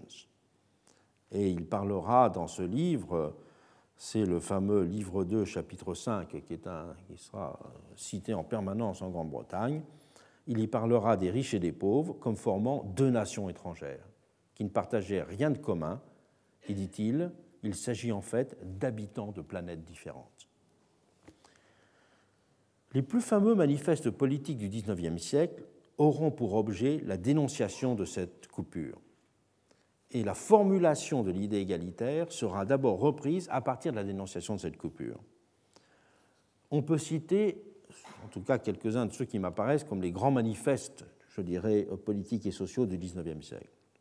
Le manifeste des égaux de Sylvain Maréchal, rédigé à la fin de la Révolution, mais qui en fait ne, circulera qu'à partir du moment où il sera publié par Buonarroti en 1828 et deviendra un peu le texte majeur de référence. Euh, et on dira que c'est le texte qui fonde le socialisme intellectuellement.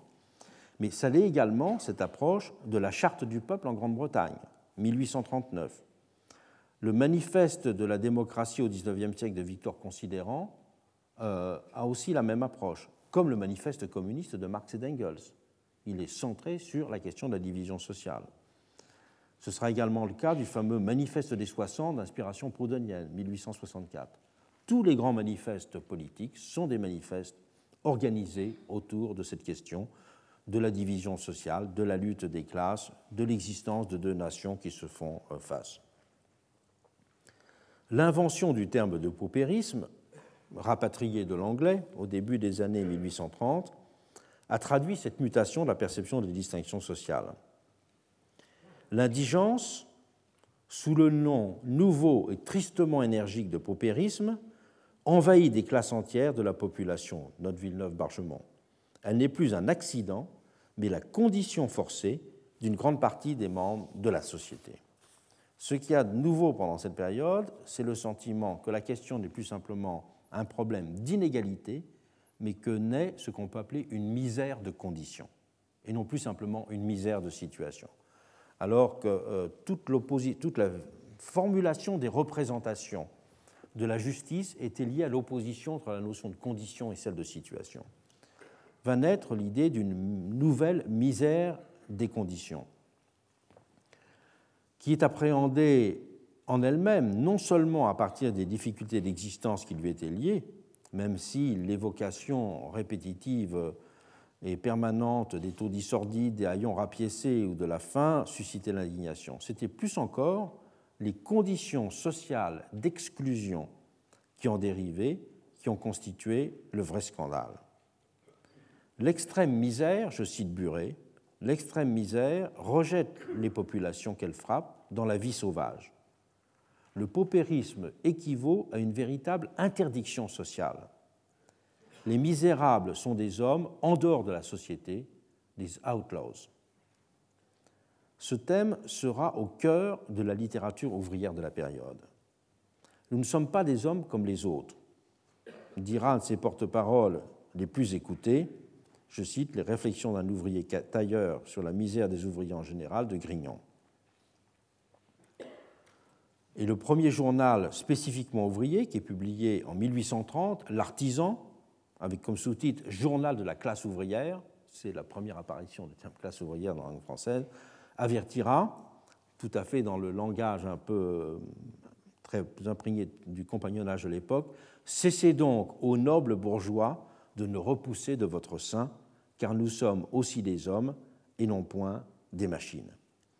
Et on verra là aussi euh, beaucoup euh, de voix d'en bas, c'est le nom donné à des chansonniers de l'époque, qui seront euh, publiés par, par Georges Sand ou qui seront qui s'autopublieront comme Poncy par exemple, parleront dans leurs textes ou leurs poèmes d'ouvriers comme étant caractérisés par le fait qu'ils sont séparés du genre humain. C'est une formule aussi qu'emploiera Proudhon dans son, livre Le système des contradictions économiques, son premier livre, il dira Le prolétariat est retranché de l'humanité par la misère. Avec la naissance de, et on pourrait en citer à l'infini de ces citations, avec la naissance de ce prolétariat industriel et le fait de la séparation sociale, ressurgissaient ainsi des mots et des expressions qui avaient servi 40 ans plus tôt, en 89, à exprimer le rapport au monde des privilégiés.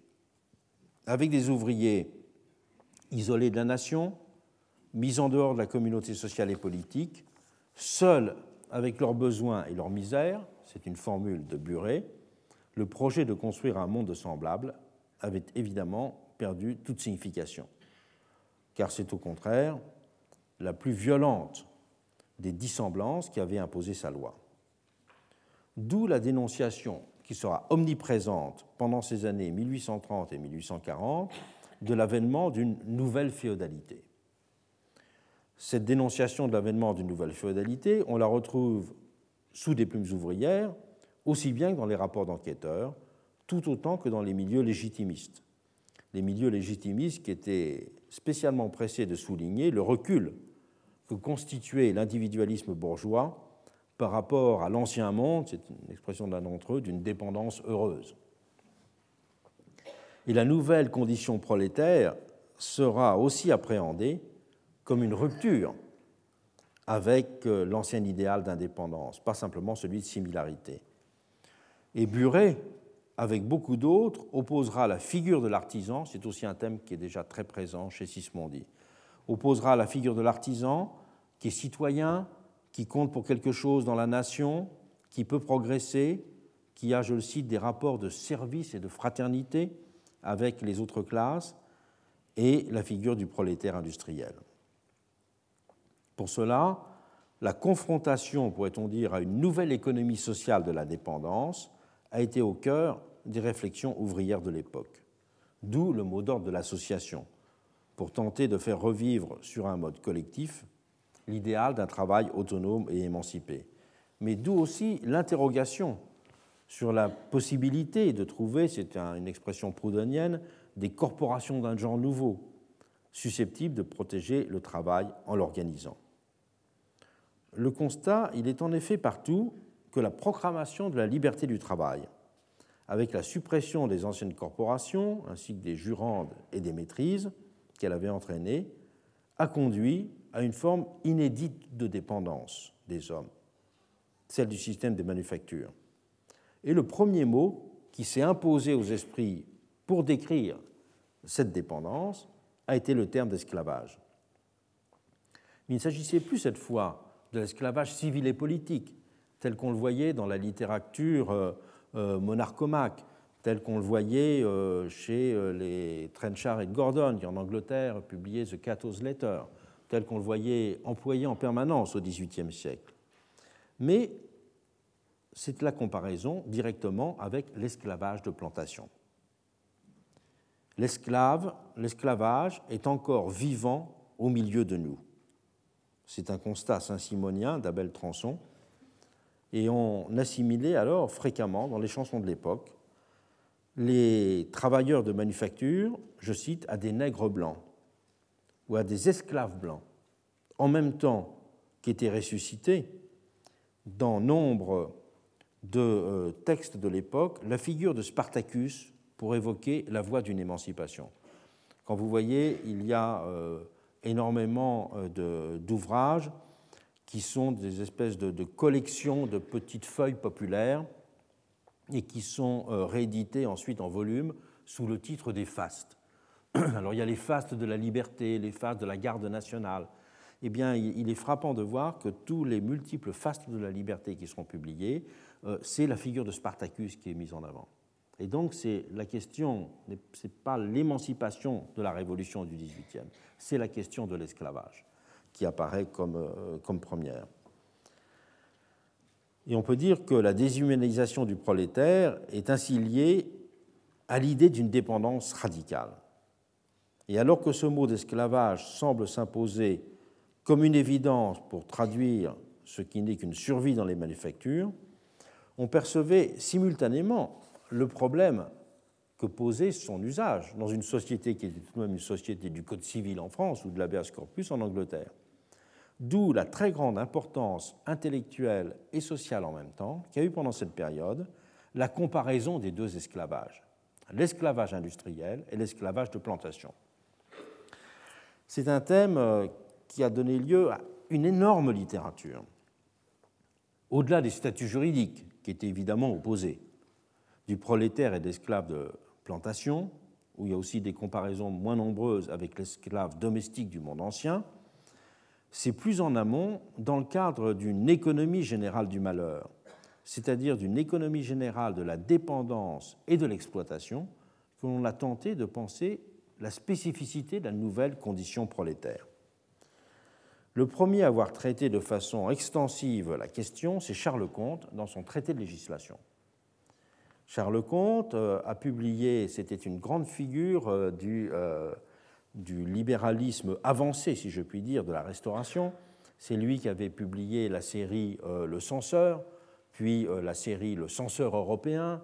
Il avait été pourchassé à de nombreuses reprises par, en, justice pour le caractère audacieux de ses, écrits, qui étaient en partie liés à, une collaboration avec Charles Dunoyer dont je parlerai tout à l'heure, et il publie en 1827 un grand traité de législation, eh bien, qui a quatre volumes. Eh bien, le quatrième volume est tout entier consacré à cette question de l'esclavage dans sa comparaison avec les différentes formes modernes et anciennes. Il est un des premiers observateurs français des conditions de travail dans les, manufactures anglaises. Le baron d'Aussès, que j'ai cité tout à l'heure, avait de son côté posé la troublante question. Ces nègres, dit-il, dont le sort inspire tant de pitié, sont-ils aussi malheureux dans les plantations des colonies que les Blancs enfermés dans les sales ateliers de Manchester et de Birmingham? Et prenant en compte l'objection immédiate selon laquelle les prolétaires seraient, eux, au moins libres, la réponse à sa question donnera le ton de toute une partie de l'opinion. Non, répondent aux 16. Leur sort ne diffère de celui des nègres que par le mode de vente des individus. Les nègres sont payés une fois pour toutes. Les blancs, quant à eux, reçoivent un faible intérêt du capital qu'ils sont censés valoir. Les uns sont sous la dépendance de maîtres intéressés à leur conservation. Quant aux autres, ils peuvent mourir sans qu'à défaut de l'humanité, l'intérêt élève la voix en leur faveur. Tous sont également esclaves, également fixés sur le sol qui les porte. Mais les Noirs travaillent en plein air, alors que les Blancs travaillent dans une atmosphère empestée. On achète les uns, on loue les autres. On ne saurait trouver de différence entre eux. Beaucoup, pourtant, iront encore plus loin que d'Auxèse.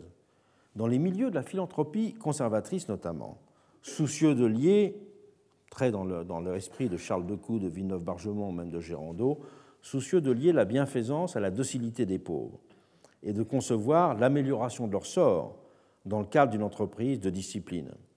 C'est un thème que Lafarelle aussi, sur la disciplinisation des classes ouvrières, euh, emploiera souvent. Eux aussi décriront la situation du prolétaire comme pire de l'esclave, mais ils ne tiendront ce langage que pour mieux vanter les vertus d'une assistance paternaliste. S'ils souhaitaient plus de bien-être pour les prolétaires, ils voyaient cette situation conditionnée par leur obéissance et leur moralité. Et pour eux, l'ancien esclave domestique, quand il était dirigé par de bons maîtres, n'évoquait donc nullement la figure du malheur absolu. Mais c'est évidemment dans un autre sens que la majorité des observateurs verront dans la condition prolétaire une version aggravée de l'esclavage. Et la façon dont Lamennais résume la question dans le Livre du peuple, 1838, en témoigne.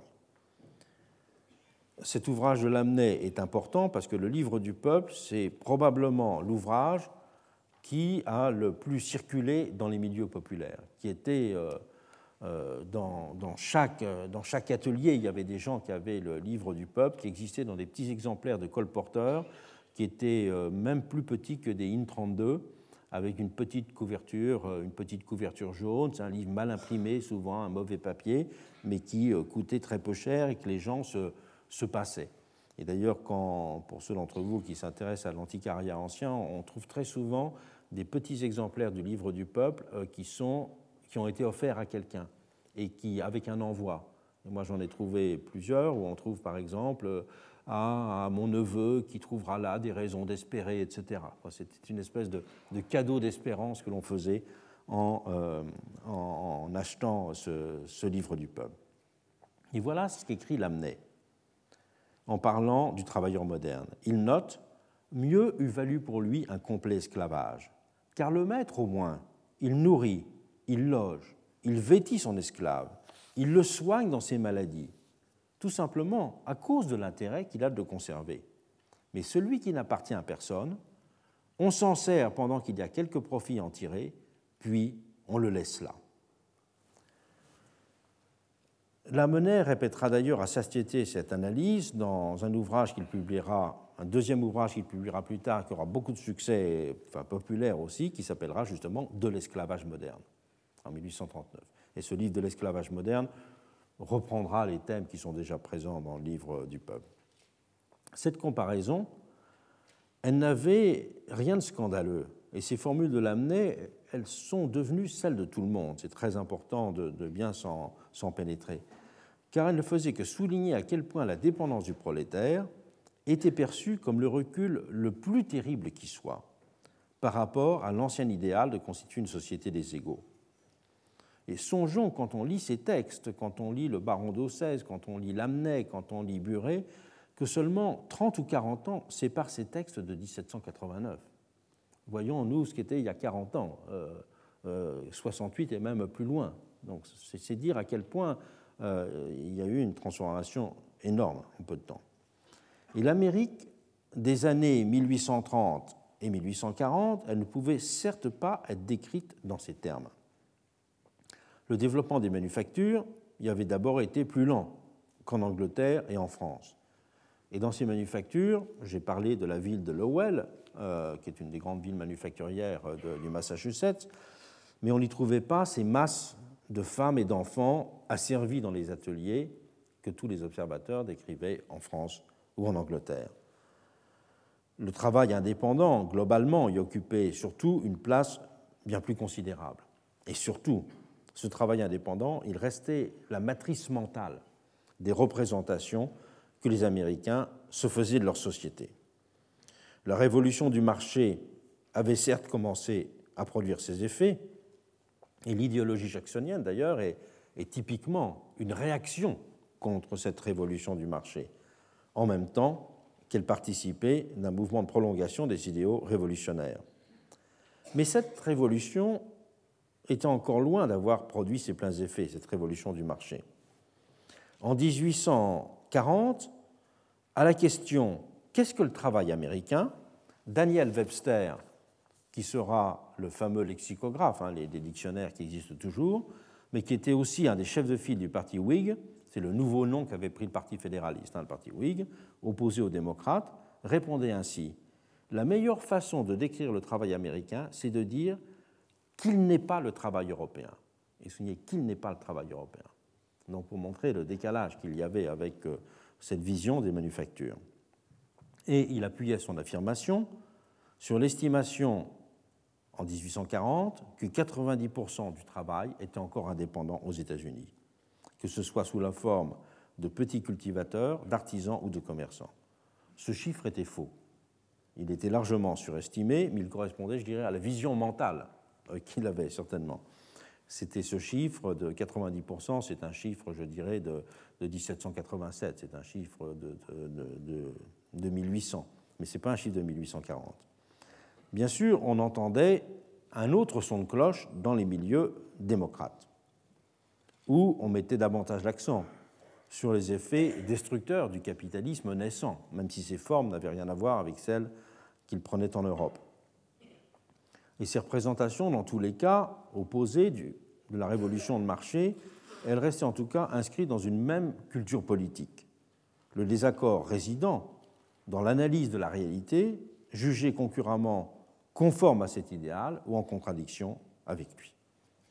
Je dirais les historiens euh, s'accorderaient quant à eux, un sujet classique dans l'historiographie économique euh, américaine, pour considérer que l'Amérique de cette époque, en fait, elle est, elle est structurée par une tension entre une, foi qui reste extrêmement vivante dans la capacité qu'a chaque individu de maîtriser son destin, et un développement du capitalisme dont on ne percevait pas encore vraiment la spécificité, même si l'on voyait cette différence par rapport à l'Europe. Et la culture américaine de l'autonomie était si forte alors que la croissance, même limitée, d'une nouvelle population de travailleurs, les salariés, pouvait y apparaître comme un problème et une menace fondamentale. Comment, en effet, considérer qu'Emerson exprimait l'âme de l'Amérique si le salariat tendait à s'étendre et risquait de devenir la norme du travail? Nul n'a mieux exprimé la peur de, cette, de voir cette contradiction menacer l'Amérique qu'Orestis Brownson, dans un fameux essai de 1840, The Laboring Classes, les classes euh, travailleuses. Le fougueux pamphlétaire qui euh, dirigeait le Boston Quarterly et qui d'ailleurs passera en quelques années d'un anticapitalisme viscéral, celui que je vais vous citer, à un conservatisme catholique également viscéral, voyait dans le déclin du travail indépendant la matrice d'une nouvelle Amérique, qui allait devenir structurée par le conflit de l'homme et de l'argent et serait condamnée à abandonner ses idéaux d'origine. Et le salariat ne pouvait être pour lui, c'est une expression de Rustis Brownson qui, qui va avoir un énorme succès, qui sera reprise beaucoup, le salariat ne pouvait être qu'un slave labor, opposé au free labor. La, la norme de la société américaine, c'est le free labor. Et le free labor, c'est euh, celui de l'indépendant. Celui qui est salarié, c'est le slave labor. Le système du salariat, disait-il, n'est qu'une astuce diabolique, the cunning device of the devil, qui a pour le fabricant tous les avantages du système de l'esclavage sans en avoir les inconvénients, et sans, en plus, que ce fabricant soit le moindre du monde stigmatisé, alors que dans le Nord, on stigmatisait celui qui possédait des esclaves. Et bien qu'il ait lui-même reconnu que les usines de Nouvelle-Angleterre ne pouvaient être comparées à celles de Birmingham et de Manchester, Brownson n'hésitait pourtant pas à dire que l'esclavage est très préférable au salariat. Le salarié, écrivait-il dans cet article que je viens de citer, le salarié a tous les désavantages de la liberté et aucun de ses bénéfices, tandis que l'esclave, s'il n'en a pas les avantages, n'en a pas non plus les inconvénients. Et les expressions de Brownson ne se distinguent pas sur ce point de celles de Lamennais. C'est d'ailleurs, on est en train de publier les œuvres complètes de Brownson. Il y en a beaucoup de volumes, il y en a déjà une dizaine de publiés. Mais dans un, dans une dans un discours qu'il a donné à, Brown University euh, à l'été euh, à l'été 1839, eh bien, il fait référence d'ailleurs à un French nobleman qui a parlé de prolonged slavery. Et il est probable, étant donné les expressions qu'il emploie à ce moment-là, qu'il avait lu euh, le livre du peuple de, de Lamennais. Et certains défenseurs euh, de cette vision-là, qui partageront cette vision de Brownson, euh, ce qu'on appelait les hard money démocrates, correspond bien à la peur qu'ont eu les premiers ouvriers en usine de se retrouver un jour dans une position équivalente à celle des esclaves du Sud. C'est quelque chose, euh, un point sur lequel Judith Schlar a beaucoup insisté dans son livre sur la citoyenneté américaine. Et certains défendeurs, défenseurs sudistes de l'esclavage avaient d'ailleurs saisi l'argument au bon pour prétendre que l'esclave noir était de fait mieux traité que ceux qui devenaient les esclaves blancs.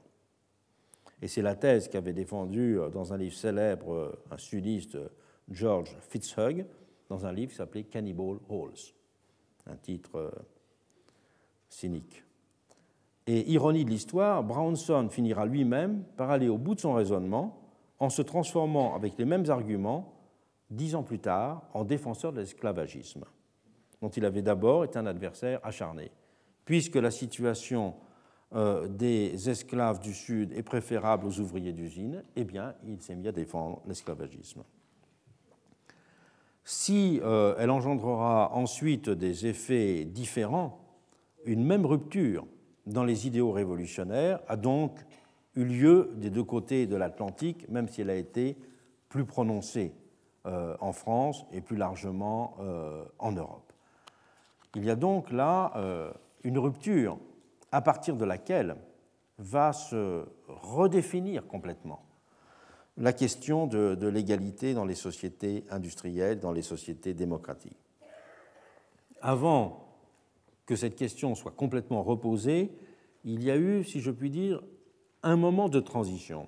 Ce moment de transition, c'est ce moment pendant lequel on a pensé que l'avènement du suffrage universel, qui n'existait plus en France, par exemple, parce qu'il y avait le suffrage censitaire, et qui n'existait pas en Angleterre, bien sûr, le, Reform Bill de 1832, euh, il y a moins de 200 000 électeurs après euh, cette loi de 1832, pensait qu'il y avait, je dirais, un changement qui pourrait venir du suffrage universel.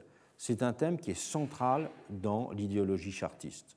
La charte du peuple, euh, elle met, c'est un point sur lequel Stedman Jones a bien insisté, le propre de la charte du peuple n'est pas simplement d'être un programme social, c'est d'être un programme politique.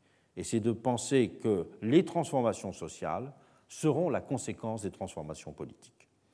Et donc il fallait conquérir le suffrage universel pour modifier la condition ouvrière. Et c'est un grand thème, Bronter-O'Brien, qui est la grande figure intellectuelle du, chartisme avec Harney, euh, développera à satiété ce, ce, thème. Tant que nous n'aurons pas le suffrage universel, la condition ouvrière restera dans l'état déplorable dans lequel elle est. Il y aura deux nations séparées. Mais s'il y a une nation d'électeurs, eh bien à ce moment-là, la condition, euh, condition ouvrière changera radicalement. C'était également un des grands thèmes euh, euh, que l'on voyait développer pendant toute la période de mouvement pour la réforme électorale en France en 1839-1840. Dès les années, d'ailleurs même un, un dès les années 1830, Laponneret insiste sur le fait que cette coupure sociale n'est possible que parce qu'il y a les citoyens d'un côté et les exclus de la citoyenneté. S'il y avait le suffrage universel, eh bien, grosso modo, le peuple étant représenté, on ne ferait pas des lois euh, qui permettraient son euh, exploitation. Pourquoi vous souffrez? Parce que vous ne jouissez pas de vos droits politiques. Parce que vous laissez à d'autres, ceux qui sont riches, le soin de faire les lois et de gouverner le pays. Ceux qui font les lois le font uniquement à leur euh, profit. Comme vous, dit-il à la fin de sa lettre aux prolétaires, comme vous, je suis un réprouvé, un paria, un ilote. Comme vous, je suis exclu des droits des citoyens. Mais s'il y avait la République, pour lui c'est la définition du suffrage universel, vous n'auriez plus d'impôts à payer, seuls les riches en paieraient, vous éliriez vos députés et vos fonctionnaires, vous auriez un gouvernement à bon marché et vous auriez tous les bienfaits économiques de la liberté. Et on trouvera au moment euh, de la réforme, enfin des grandes manifestations pour la réforme électorale en 1839 et en 1840, ces thèmes euh, repris en, permanence.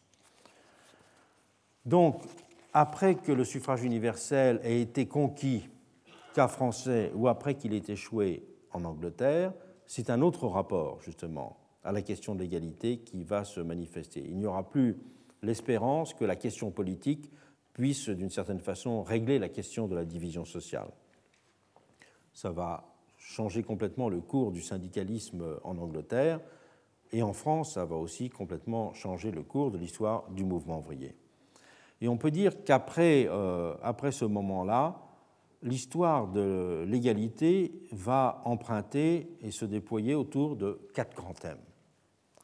Le premier, un premier grand thème, c'est que face à l'inégalité croissante, certains vont tenter de légitimer les inégalités en disant ces inégalités, elles peuvent paraître choquantes, mais elles sont naturelles, et plus encore, elles sont morales. Légitimer les inégalités en les moralisant ou en les naturalisant, mais légitimer les inégalités en les démocratisant. C'est tout le thème de l'idéal méritocratique.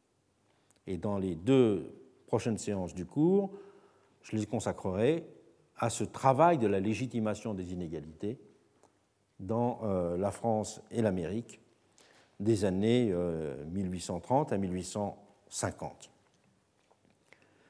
Il y a d'autres thèmes que nous euh, examinerons l'an prochain. C'est à cause de la légitimation des inégalités.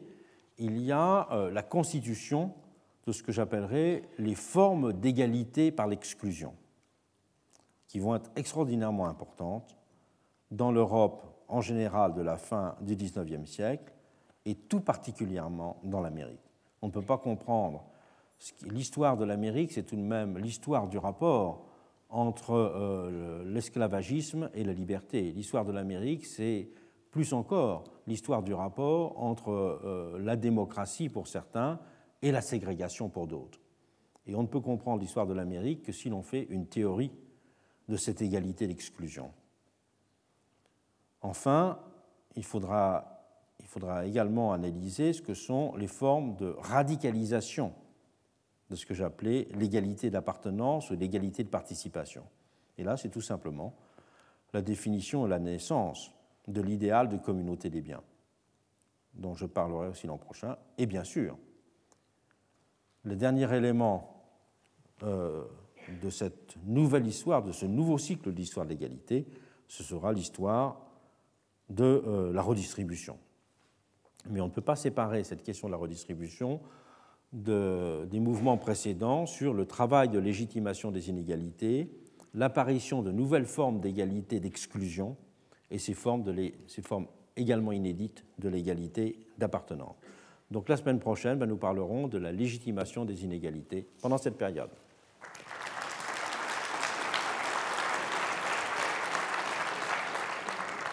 Retrouvez tous les podcasts du Collège de France sur www.collège-de-france.fr.